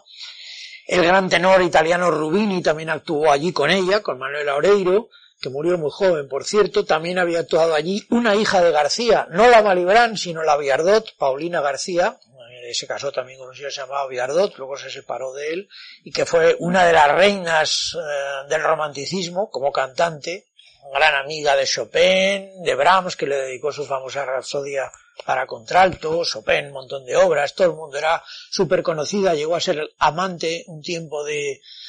de este escritor ruso que a mí me gusta muchísimo, Turgenev, Turgenev, con el que vivió, todavía se conserva la casa donde vivió eh, donde vivía Turgenev y, y, que está justamente al lado, en los bosques de, cerca de Versalles, y donde también vivió Paulina Viardot. Vivían cerca las dos casas, no llegaron a vivir juntos, porque Turgenev era un hombre casado, pero en fin, tenían una, tuvieron una relación grandísima. Y esta mujer, pues fue una figura clave, pues actuó y cantó también allí en el Liceo Artístico Literario, en, el Palacio Villahermosa. Eh, bueno, también ahí, por ejemplo, después de venir Liz y dar un montón de conciertos, no solamente ahí, tocó en el Teatro Español, eh, tocó en casas particulares de Madrid, dio cuatro o cinco conciertos en el Palacio del Circo, estuvo en Madrid un montón de tiempo Liz, varios meses, dos o tres meses, y tocó hasta que yo sepa que he registrado por lo menos once veces, tocó once recitales dio en Madrid, y si llegó, incluso en España estuvo siete meses por ahí circulando, tocó en Andalucía mucho, en Córdoba, en Sevilla, tal y llegó a aprender español, vamos, y hizo un montón de obras españolas. La primera de ellas, que la voy a, vamos a poner aquí, que he grabado un fragmentito, es la Rapsodia Española, que Humphrey Shirley, el que hizo el catálogo de las obras de Liszt, que son centenares, porque es uno de los hombres que más ha escrito de música de todos los tiempos, es el número 254 en su catálogo, para el que tenga interés, esa Rapsodia española donde recoge una serie de temas mm, españoles interesantes, eh, seguidillas, una jota, eh, el un famoso tema aquel que tiene cabezón también, que se llama la, la Folía de España, en fin, un montón de temas. Yo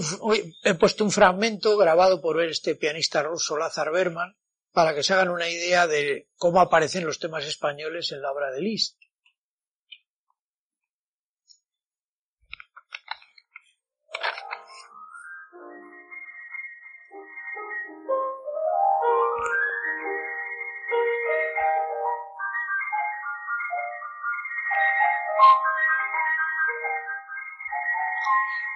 Era dificilísima de tocar.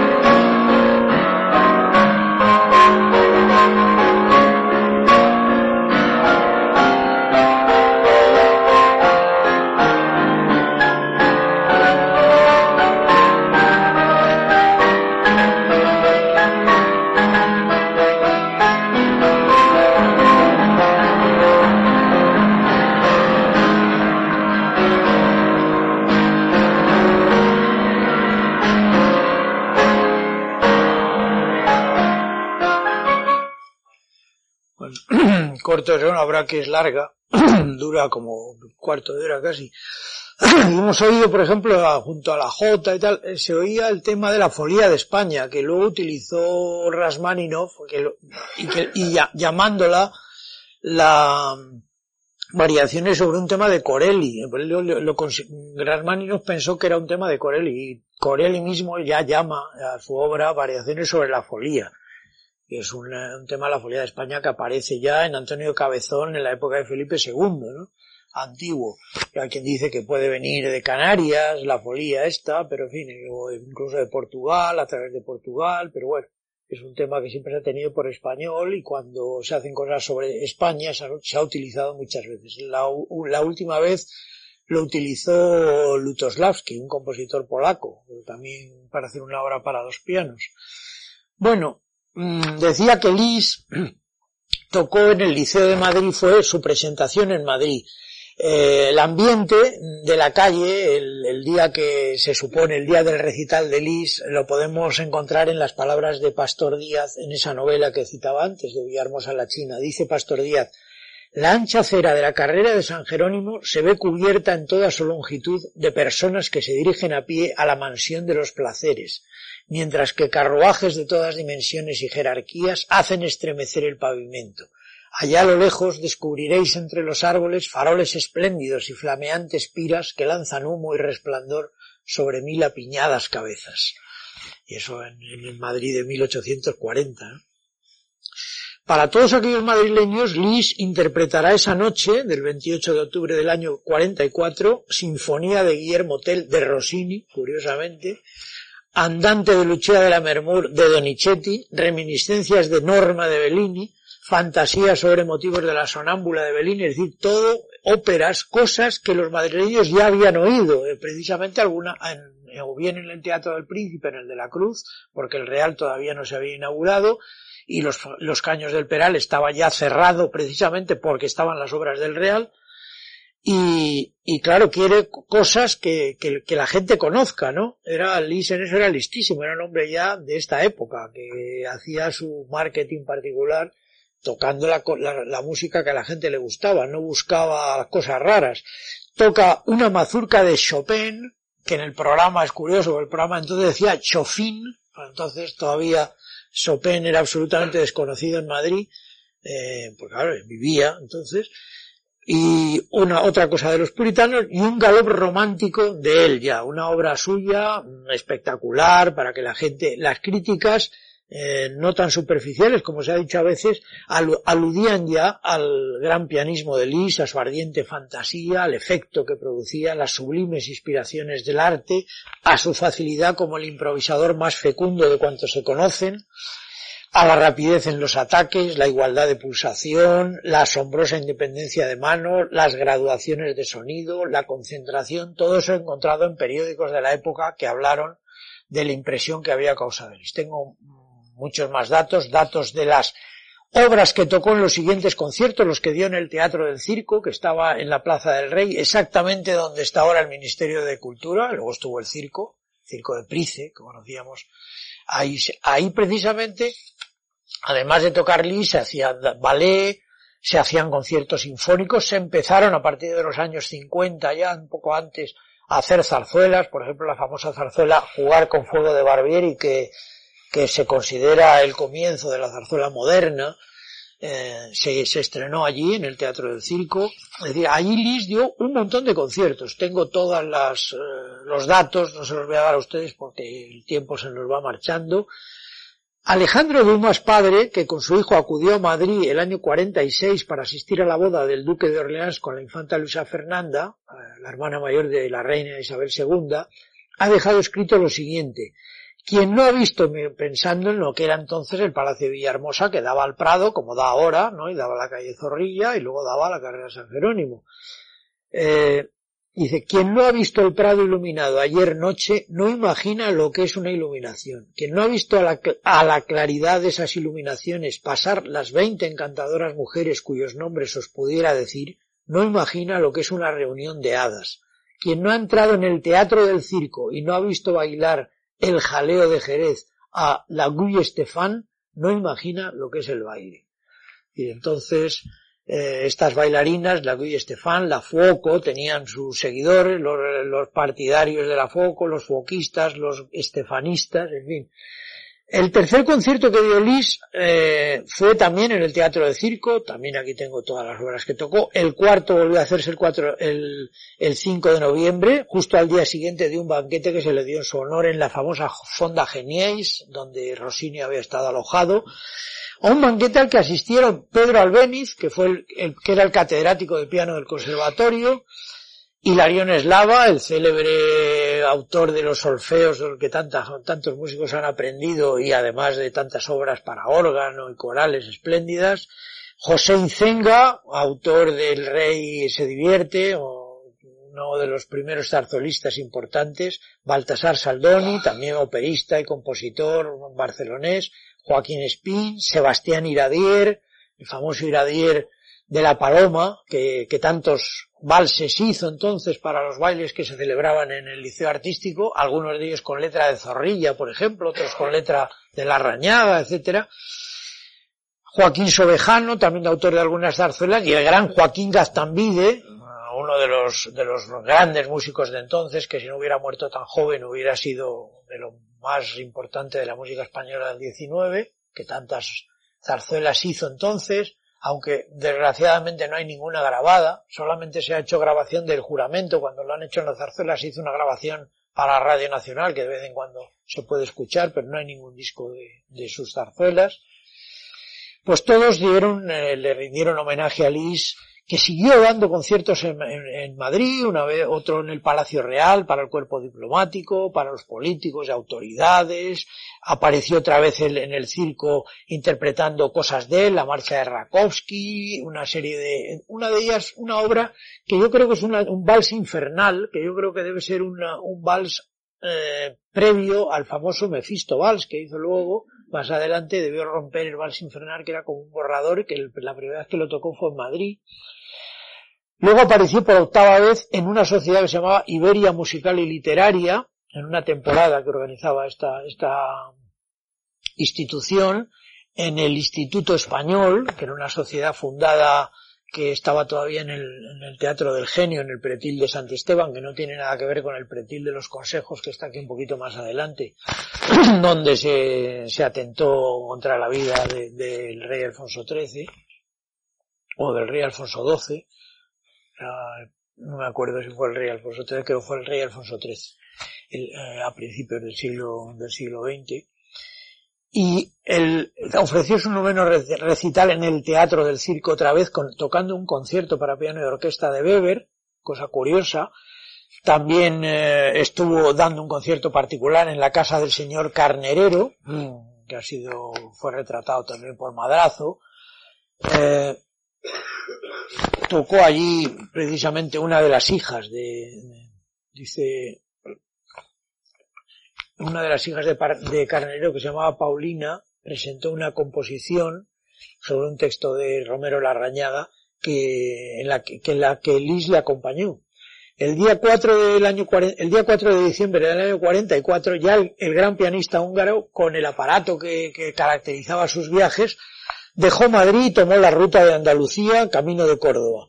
Eh, no es cosa de insistir aquí sobre sus obras de carácter español, alguna tan célebre como la Rasodia Española, que hemos oído un fragmento, otra serenata española que tiene, otra canción española, el bolero Gastibelza, que me gustaría que escucháramos el comienzo. Es un bolero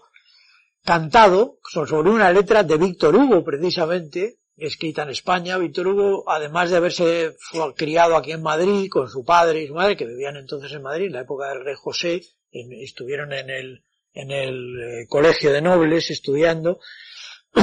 Además de eso, luego viajó a España bastantes veces. Estuvo en el País Vasco, en este pueblo que se llama Pasajes, que está muy cerquita de San Sebastián, que hay que cruzar en barca, Pasajes de San Pedro.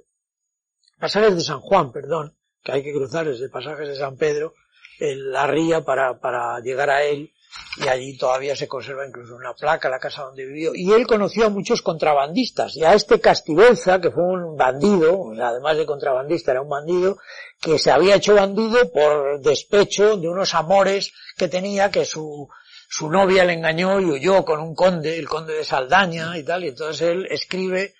eh, Lis esta canción sobre ese poema de Víctor Hugo en donde este contrabandista llega allí a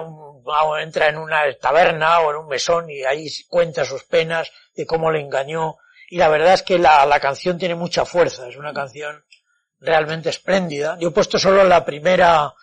la primera estrofa. Es un bolero muy,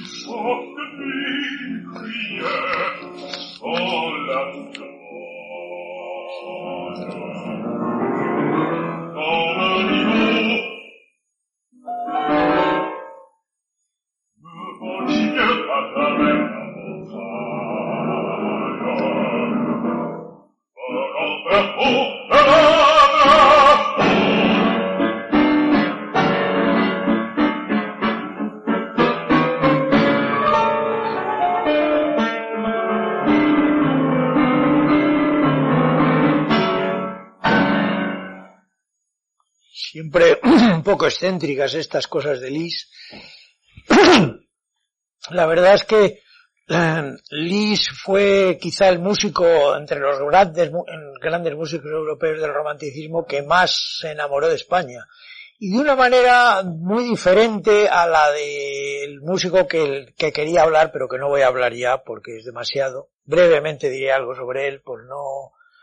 no dejarlo en el tintero, pero ya, ya tendremos ocasión, si siguen estos ciclos, de poder hablar de él y de otros muchos importantes que vinieron en el romanticismo a España, ya, ya en la segunda mitad. Estoy hablando de los de la primera. Y decía que Lis sería muy interesante investigar sobre la huella que su presencia dejó sobre la música y los compositores españoles de aquel momento. Eh, que estaban, salvo contadas excepciones, volcados totalmente hacia la lírica italiana. Es los, músicos importantes, lo que les interesaba en aquel momento, los más grandes, Aldoni, Barbieri, eh, digo en los años 40, Barbieri luego cambió, hizo primero una ópera, pero cuando empezó la zarzuela al año 50 se dio cuenta que era, que él debería pasarse al bando español y dejó la ópera. Pero en aquel momento todos los músicos estaban volcados en la ópera, pero sin embargo había algunos músicos que no, que no les interesó el tema operístico y que empezaron a darse cuenta de que en la música pura, en la música instrumental, lo que se ha llamado la música absoluta, eh, había un campo más profundo y a veces más interiorizado, más interesante. Entre ellos estaba Pedro Albéniz, Santiago de Masarnau, a los que he citado, José Miró, Juan María Gelbenzu, que acompañó a Lis en Madrid varias ocasiones. Lis se hizo acompañar por él, que era organista de la Capilla Real y un gran pianista. Marcial de la Dalid, que fue un discípulo de Chopin. Adolfo Quesada, que también tuvo una influencia importante de Lis. Eh, que era conde de San Rafael de, Luyanó, y al que dedicó además, Adolfo Quesada dedicó a Lis una marcha, una marcha poética para dos pianos, y todos esos estuvieron en la onda de la música que estaba apareciendo en aquel momento en el pianismo romántico, la de los Moscheles, Lis, Chopin, Talbert, Kalbrenner, Mendelssohn y tantos otros, especialmente Schumann, el, el mayor genio que ha habido en el piano en todos los tiempos junto con Chopin, pues en esa onda si quieres de una manera más modesta, a veces siendo, haciendo lo que se llamaba música de salón, un piano más sencillo para que todo el mundo lo comprendiera, porque estaba entonces entrando el piano en la burguesía madrileña y se estaban ya empezando aquí a construir pianos y era rara la casa de cierto nivel que no tuviese un piano, luego vino la época de la pianola, me acuerdo que mi abuela decía una frase, bueno, este niño está en el primer año de pianola, cuando te daban una bicicleta, estabas todo el día con la bicicleta para acá y para allá, decía esa frase de, este está en primer año de pianola. Pues hubo un momento que se impuso la pianola para que la gente no tuviese que aprender eh, tanto el piano, practicar tanto, porque claro, las obras eran muy difíciles y tenías que practicar mucho. Y ahora la pianola lo ponías y ponías los rollos de pianola y las notas bajaban solitas y tocaban solitas. Y, aquello era una maravilla, te creías tú que eras Lis o que eras algo parecido. O Rubinstein, no el Rubinstein que vino este siglo XX, sino el otro que vino a finales del XIX, Anton Rubinstein, un gran pianista ruso, que era también un magnífico compositor y del que me hubiera gustado hablar. Bueno, la última obra que tenía de Lis, mm, que, que representa un poco su, la influencia de España sobre su obra, es una serenata española, que la verdad es que es muy bonita y con la que ya voy a poner fin a esta intervención diciendo luego dos palabras menos de dos minutos. Hay cuarto, hemos terminado, hay diez, hemos terminado el cuarto.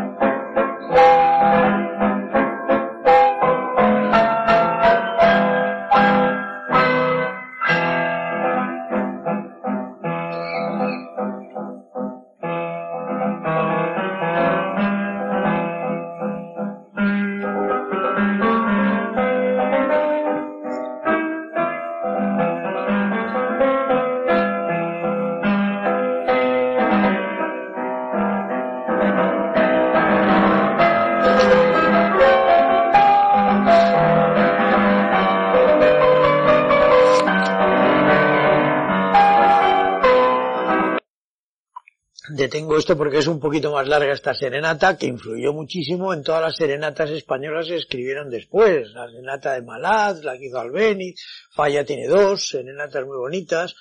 eh, que están un poco en esta onda, un poco entre la música de salón, pero ya con, eh, eh, ¿cómo diría? Dando, dando algunas pistas a lo que va a ser luego el gran nacionalismo Em, pianístico en todos los países europeos, lo que van a hacer los rusos, Balakirev, etcétera, lo que va a hacer Granados luego en España con sus danzas españolas, Albeni no digamos, etcétera. O sea, son obras que se anticipan un poco a ese pianismo fin de siglo, Em, unas veces más cercano a la música de salón, otras veces mucho más ampuloso, mucho más complejo de música de concierto, pero en fin, siempre. El último músico del que pensaba hablar, después de hablar de un húngaro eh, y de un italiano y de un húngaro, era ruso. Caso todavía más raro porque Rusia queda un poquito lejos de aquí, pero el amigo Glinka se vino a España, Mijail Glinka, padre de la música rusa, ellos mismos lo siguen diciendo, por sus dos óperas que hizo, Una vida por el zar y Ruslan y Luzmila, una vida por el zar que, que en la época soviética no dejaban que se llamase así y la llamaban Iván Susanin por el protagonista pues eh, ya cuando vino a Madrid habría, había escrito eh, Glinka esas dos grandes óperas. Eh, Glinka tuvo una entrada en Madrid completamente distinta, aunque vino también por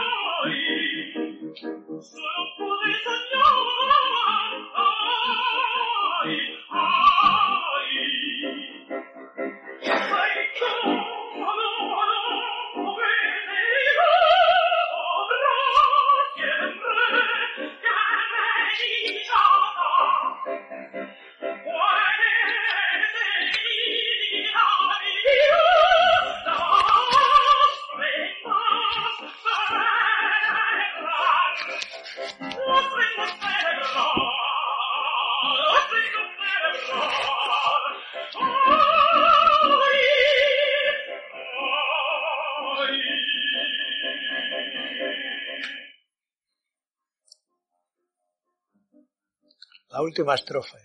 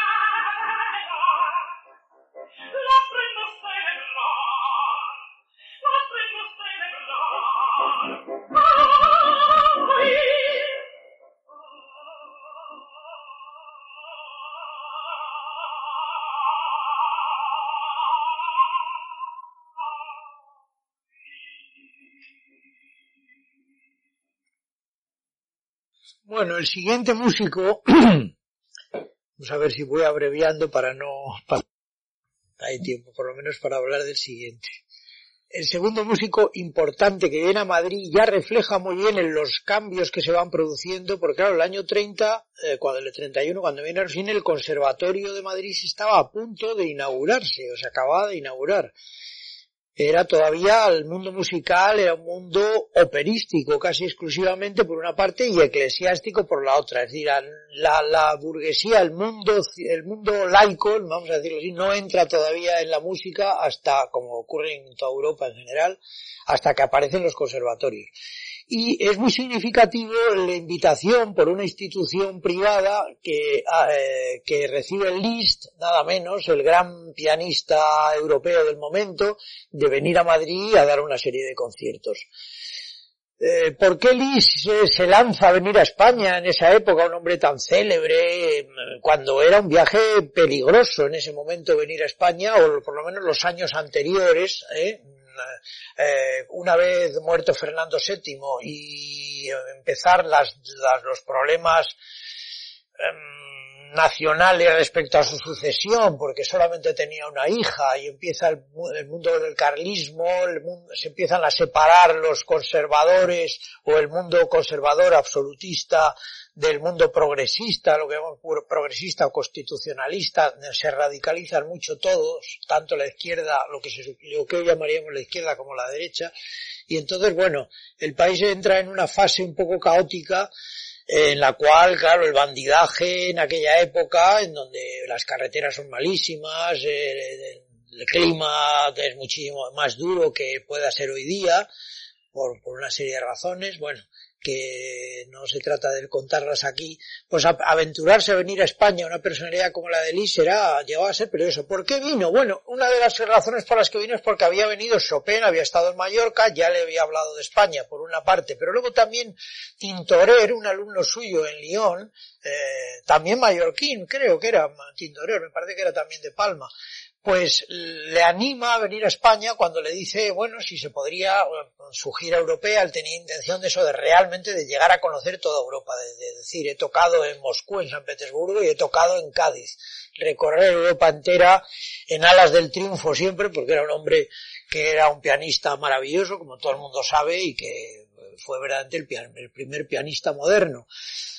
bueno, pues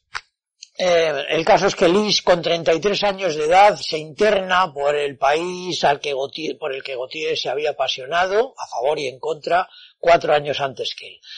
porque después de la abdicación de la reina regente el año 40, frente al tremendo poder de Espartero, la regencia de éste había sido obstaculizada sin cesar, no solo por sus enemigos naturales, los apostólicos, los ogros apostólicos, sino por los propios liberales. Los pronunciamientos moderados y progresistas frente a los diferentes gobiernos de Espartero, el duque de la Victoria, se sucedieron con la alarmante asiduidad en las grandes ciudades españolas hasta su caída y marcha al extranjero. Narváez se hizo con el poder el 4 de mayo de 1844. Hacía apenas un mes, el 23 de marzo, había regresado a Madrid en medio de las aclamaciones del gentío la reina madre Cristina y su segundo esposo Fernando Muñoz, que pronto sería duque de Riánsares. Se iniciaba así un periodo más tranquilo que permitió, en esta dictadura de, de Narváez, del espadón de Loja, como le llamaban, contestada naturalmente por la incesante conspiración progresista eh, y bajo el reinado de la casi niña Isabel II, que había prestado juramento como reina de España a los 13 años, el año 43, pues bueno, la, la estabilidad empieza a producirse una cierta estabilidad política y una cierta garantía de seguridad en los viajes por el país y en ese clima aparece Lis en Madrid. Eh, aunque cuando llega se produce también el pronunciamiento del general Zurbano en Logroño y, que fue fusilado pocos días después allí. Y, en fin, Lee se asusta un poco, pero de que eso pueda traer mayores consecuencias, pero no es así. La, eh, aparece por fin aquí, traído por la curiosidad de conocer un país que para los románticos, pues bueno, suponía mucho, ya habían estado algunos viajeros ingleses, rusos, franceses, italianos, etcétera, pintores, y ya mm, la curiosidad de los curiosos, y Lis fue uno de los mayores curiosos que ha habido, pues era, era, era manifiesta. Sea, como fuera, a comienzos del otoño del 44, Ferenc, Ferenc Liszt, aunque todo el mundo lo ha conocido durante mucho tiempo como Franz Liszt, puesto que vivió mucho tiempo en el imperio austrohúngaro, y los húngaros en aquella época, como los checos, se les quitaba el nombre nacional, ¿no? Y dejaban de llamarse Ferenc, o lo que fuera, o Mihaly, para llamarse Miguel, y, o Mijael, y llamarse Franz. Bueno, pues Ferenc Liszt llega a España desde Po, entra por Barcarlos a través de los cerrojizos valles de la Celtiberia aragonesa, llega hasta Madrid con el pianista, con el fabricante de pianos Luis Baseló, que era un fabricante de pianos de Marsella, con el barón Chiavata, mm, que venía en calidad de secretario suyo, e inicia su gira por la península ibérica. Llega a Madrid para ofrecer su recital eh, por contrato del Liceo Artístico y, Literario, una entidad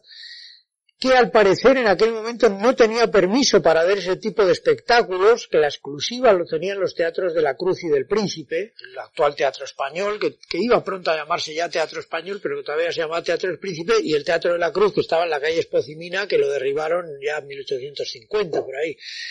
Y pero Liz llegó, y claro, Liz era Liz, solamente verle ya en aquella época, que era todavía joven, un hombre guapo, con un aspecto, con unas capas, y aparecían caballos blancos, y llevado por unos carros muy fastuosos, y mm, solucionó rápidamente los reyes. No, no, este señor que toque donde quiera, donde si le atrae el liceo artístico, que toque en el liceo artístico. Y allí en el Liceo Artístico Literario había alquilado al, Palacio de Villahermosa, el actual Museo Thyssen, donde una placa que ya me encargué de poner hace unos años, eh, recuerda que ahí tocó Lis varias veces, pues en el Liceo Artístico Literario tenía un teatro dentro del Palacio de, Villahermosa, y allí dio sus primeros conciertos. Se alzó la prohibición y mm, allí que era una, una especie de ateneo donde se celebraban reuniones de escritores y artísticas del Parnasillo, famoso Parnasillo que había sido creado ahí cerca del Teatro Español, en la actual Plaza de Santa Ana, en el Palacio de Tepa y en el, teatro, y en el Teatro del Príncipe. Bueno, eh, este liceo había sido creado por iniciativa de José Fernández de la Vega y que llegó a ser, tras algunos años de tanteo en varios domicilios, el, eh, el, centro de la sociedad elegante de Madrid cuando se instala en el Palacio de Villahermosa, que tenía una gran escalera, en fin, luego se, cuando Moneo hizo la bueno, primero el banco, la banca López Quesada y luego eh, Moneo que hizo la transformación para convertirlo en museo thyssen pues ya dejó de ser lo que era el palacio. está muy bien como museo, por supuesto, pero no tiene ya, no se recuerda lo que fue aquel palacio y lo que tenía entonces, que era la marquesa ha vivido hasta hace poco tiempo, y los Urzáiz, los hijos, uno de ellos tiene un palacio ahí en, en Zarauz magnífico, el, antiguo palacio de los, de los Zarauz, eh, que, es, que es la que donde se fundó ese pueblo, pues eran los mismos, ¿no? Porque tiene también en, cerca de Zaragoza otro palacio, es una familia muy importante, Y, y ahí, eh, precisamente sitúa eh, este escritor Nicomedes Pastor Díaz, un poeta gallego que vivió en Madrid, que fue político, también,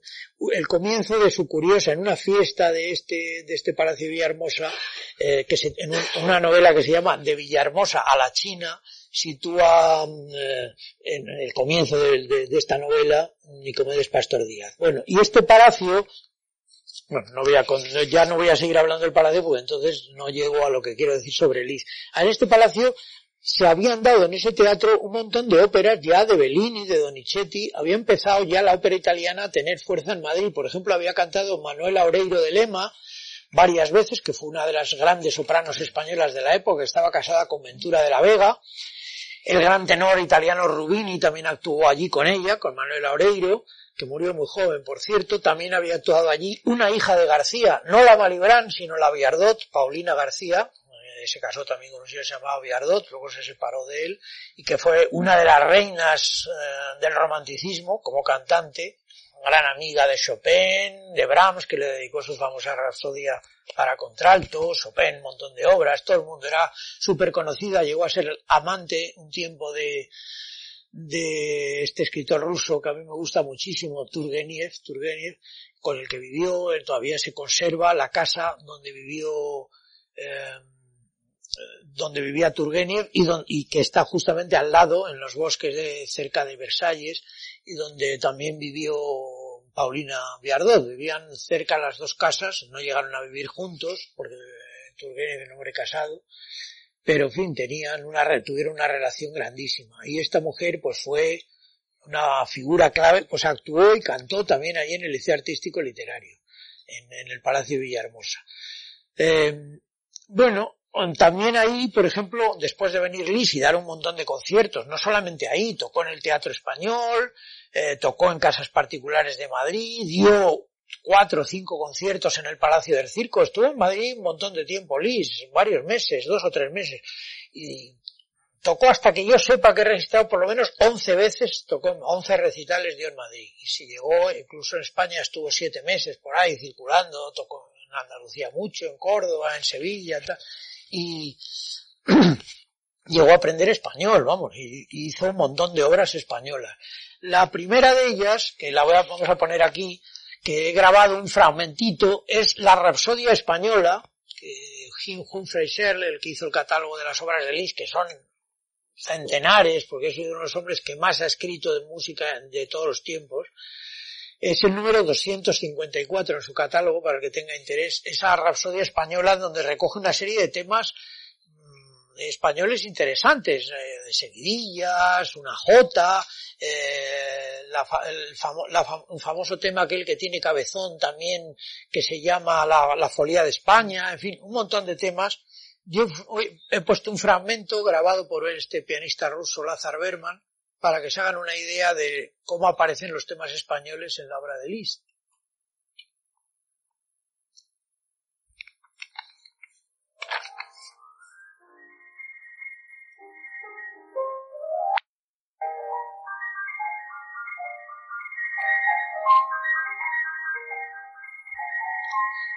Una dificilísima de tocar.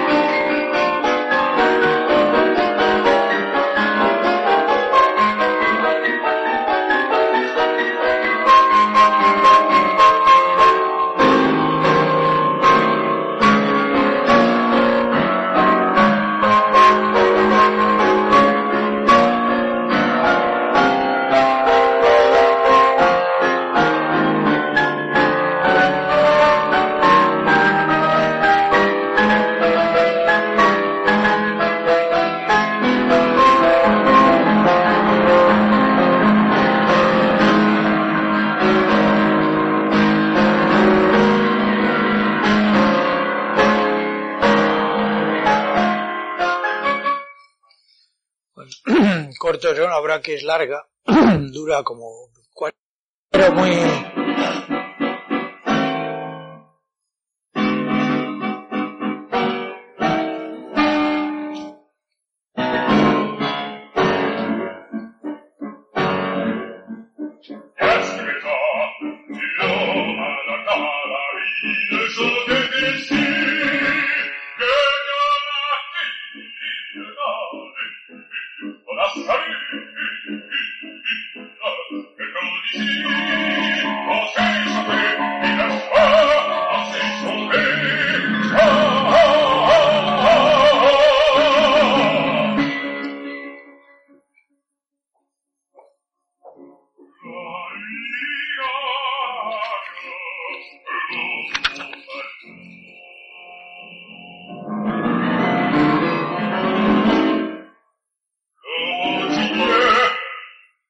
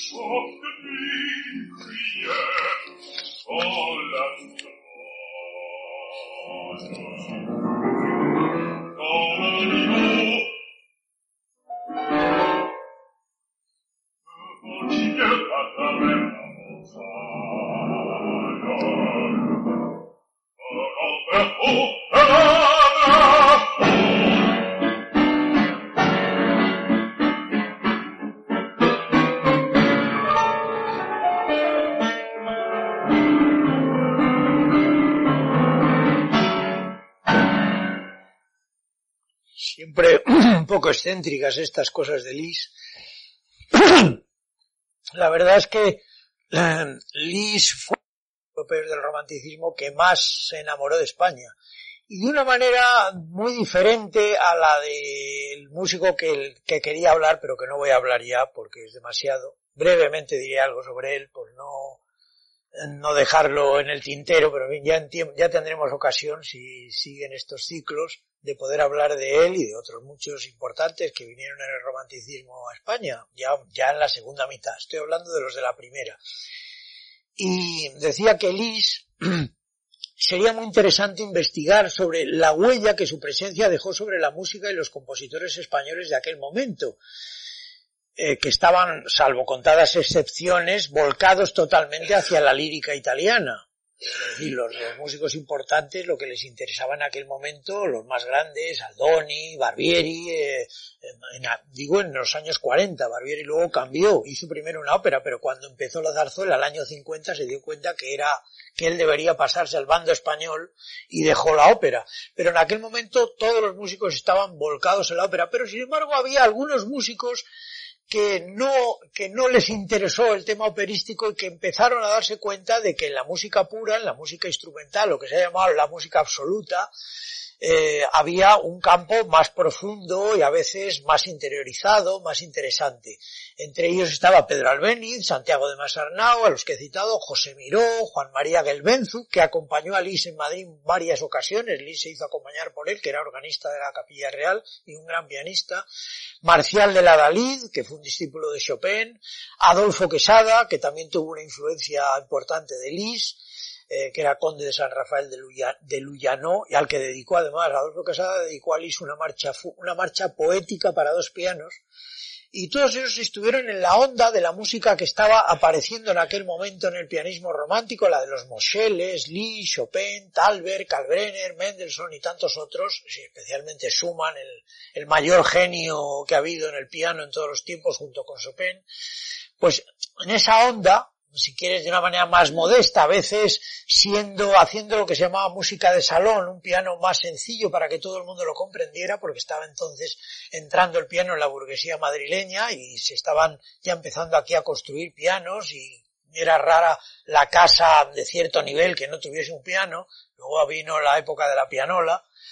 me acuerdo que mi abuela decía una frase, bueno, este niño está en el primer año de pianola, cuando te daban una bicicleta, estabas todo el día con la bicicleta para acá y para allá, decía esa frase de, este está en primer año de pianola. Pues hubo un momento que se impuso la pianola para que la gente no tuviese que aprender eh, tanto el piano, practicar tanto, porque claro, las obras eran muy difíciles y tenías que practicar mucho. Y claro, la pianola la ponías y ponías los rollos de pianola y las notas bajaban solitas y tocaban solitas. Y, aquello era una maravilla, te creías tú que eras Lis o que eras algo parecido, o Rubinstein. No el Rubinstein que vino este siglo XX, sino el otro que vino a finales del XIX, Anton Rubinstein, un gran pianista ruso, que era también un magnífico compositor y del que me hubiera gustado hablar. Bueno, la última obra que tenía de Lis, mm, que, representa un poco su, la influencia de España sobre su obra, es una serenata española que la verdad es que es muy bonita y con la que ya voy a poner fin a esta intervención diciendo luego dos palabras menos de dos minutos. Hay cuarto, hay diez, hemos terminado el cuarto.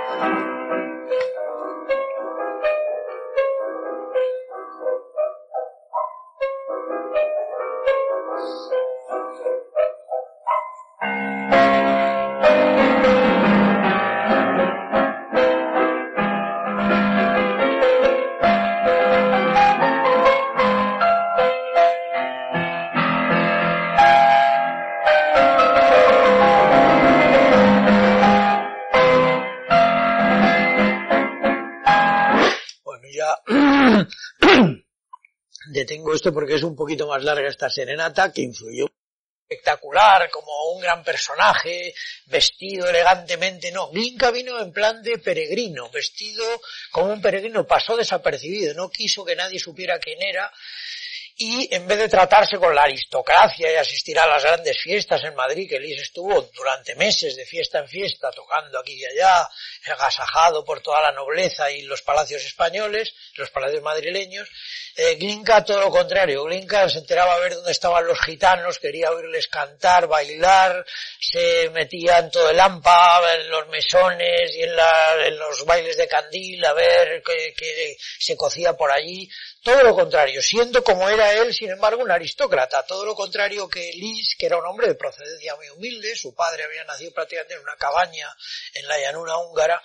mientras que Glinka todo lo contrario, de pequeño tenía orquesta en su casa, vamos, su padre era un millonario, tenía una finca maravillosa y vivía un hombre de sin embargo hizo todo lo contrario que Lis, para que vean qué curioso, por eso a veces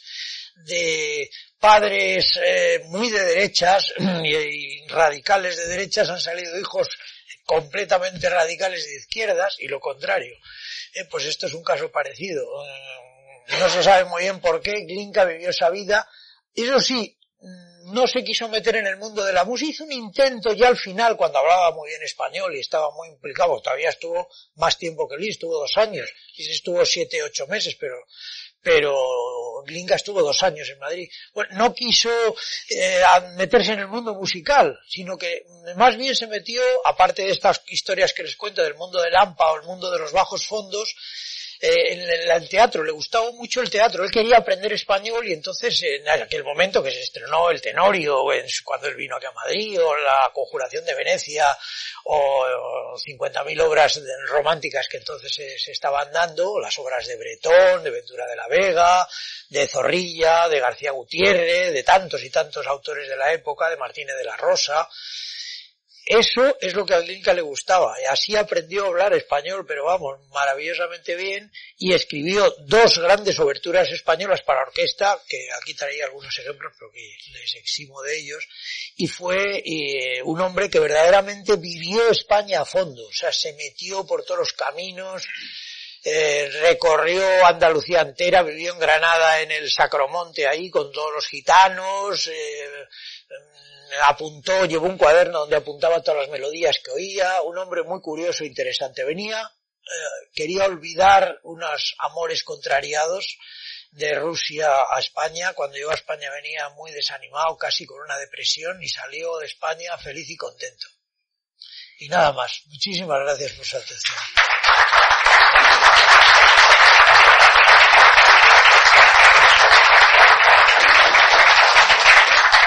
Aunque la hora ya es bastante avanzada, hay costumbre en estos cursos, y no quiero interrumpirla, si alguno de los presentes tiene alguna aclaración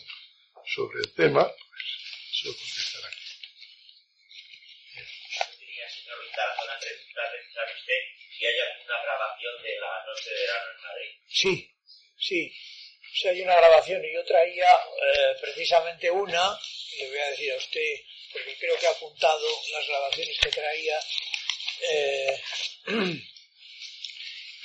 la obra, sabe usted, se llama Recuerdo de una noche de verano en Madrid, y es una sucesión de episodios, aparece una jota, un garrotín, una seguilla, tal, y está, eh, la versión es de la orquesta Tchaikovsky de la radio de Moscú, por Vladimir Fedoseyev, está grabada. Y hay también de una pieza para piano que tiene española, se llama Los Mollares, que yo creo que hace referencia al paso de Despeñaperros, que hay una grabación de Valery Kasmishov, que también la, tengo aquí grabada, es el otro ejemplo que iba a poner, y finalmente también la hay de la J aragonesa, que es la primera obertura española, porque tiene dos, la, la J aragonesa y Recuerdo de una noche de verano en Madrid que al principio lo iba a llamar Recuerdos de Castilla, porque él estuvo en Valladolid unos meses cuando llegó a España, pero luego, claro, se dio cuenta de que en Madrid la pena de Glinka es que justamente se marchó cuando empezaba la zarzuela a, a salir a flote porque si no, posiblemente hubiera escrito una zarzuela, porque hablaba ya muy bien español, y hubiera hecho, se hubiera incorporado a aquel primer grupo de zarzuelistas de los años 50, claro, se fue el 45, 46, no, se fue el 46 creo, claro, ya no había empezado la zarzuela, todavía había zarzuelas, pero no funcionaba muy bien. Fue a partir del año 50 cuando Barbier hizo aquel estreno de Jugar con Fuego, cuando la zarzuela cobró un ímpetu tremendo y ya Glinka no estaba aquí, si no, seguramente se hubiera quedado a vivir en España. Y es algo que lo tengo bastante claro. Muchas gracias a todos. Quedan convocados para mañana.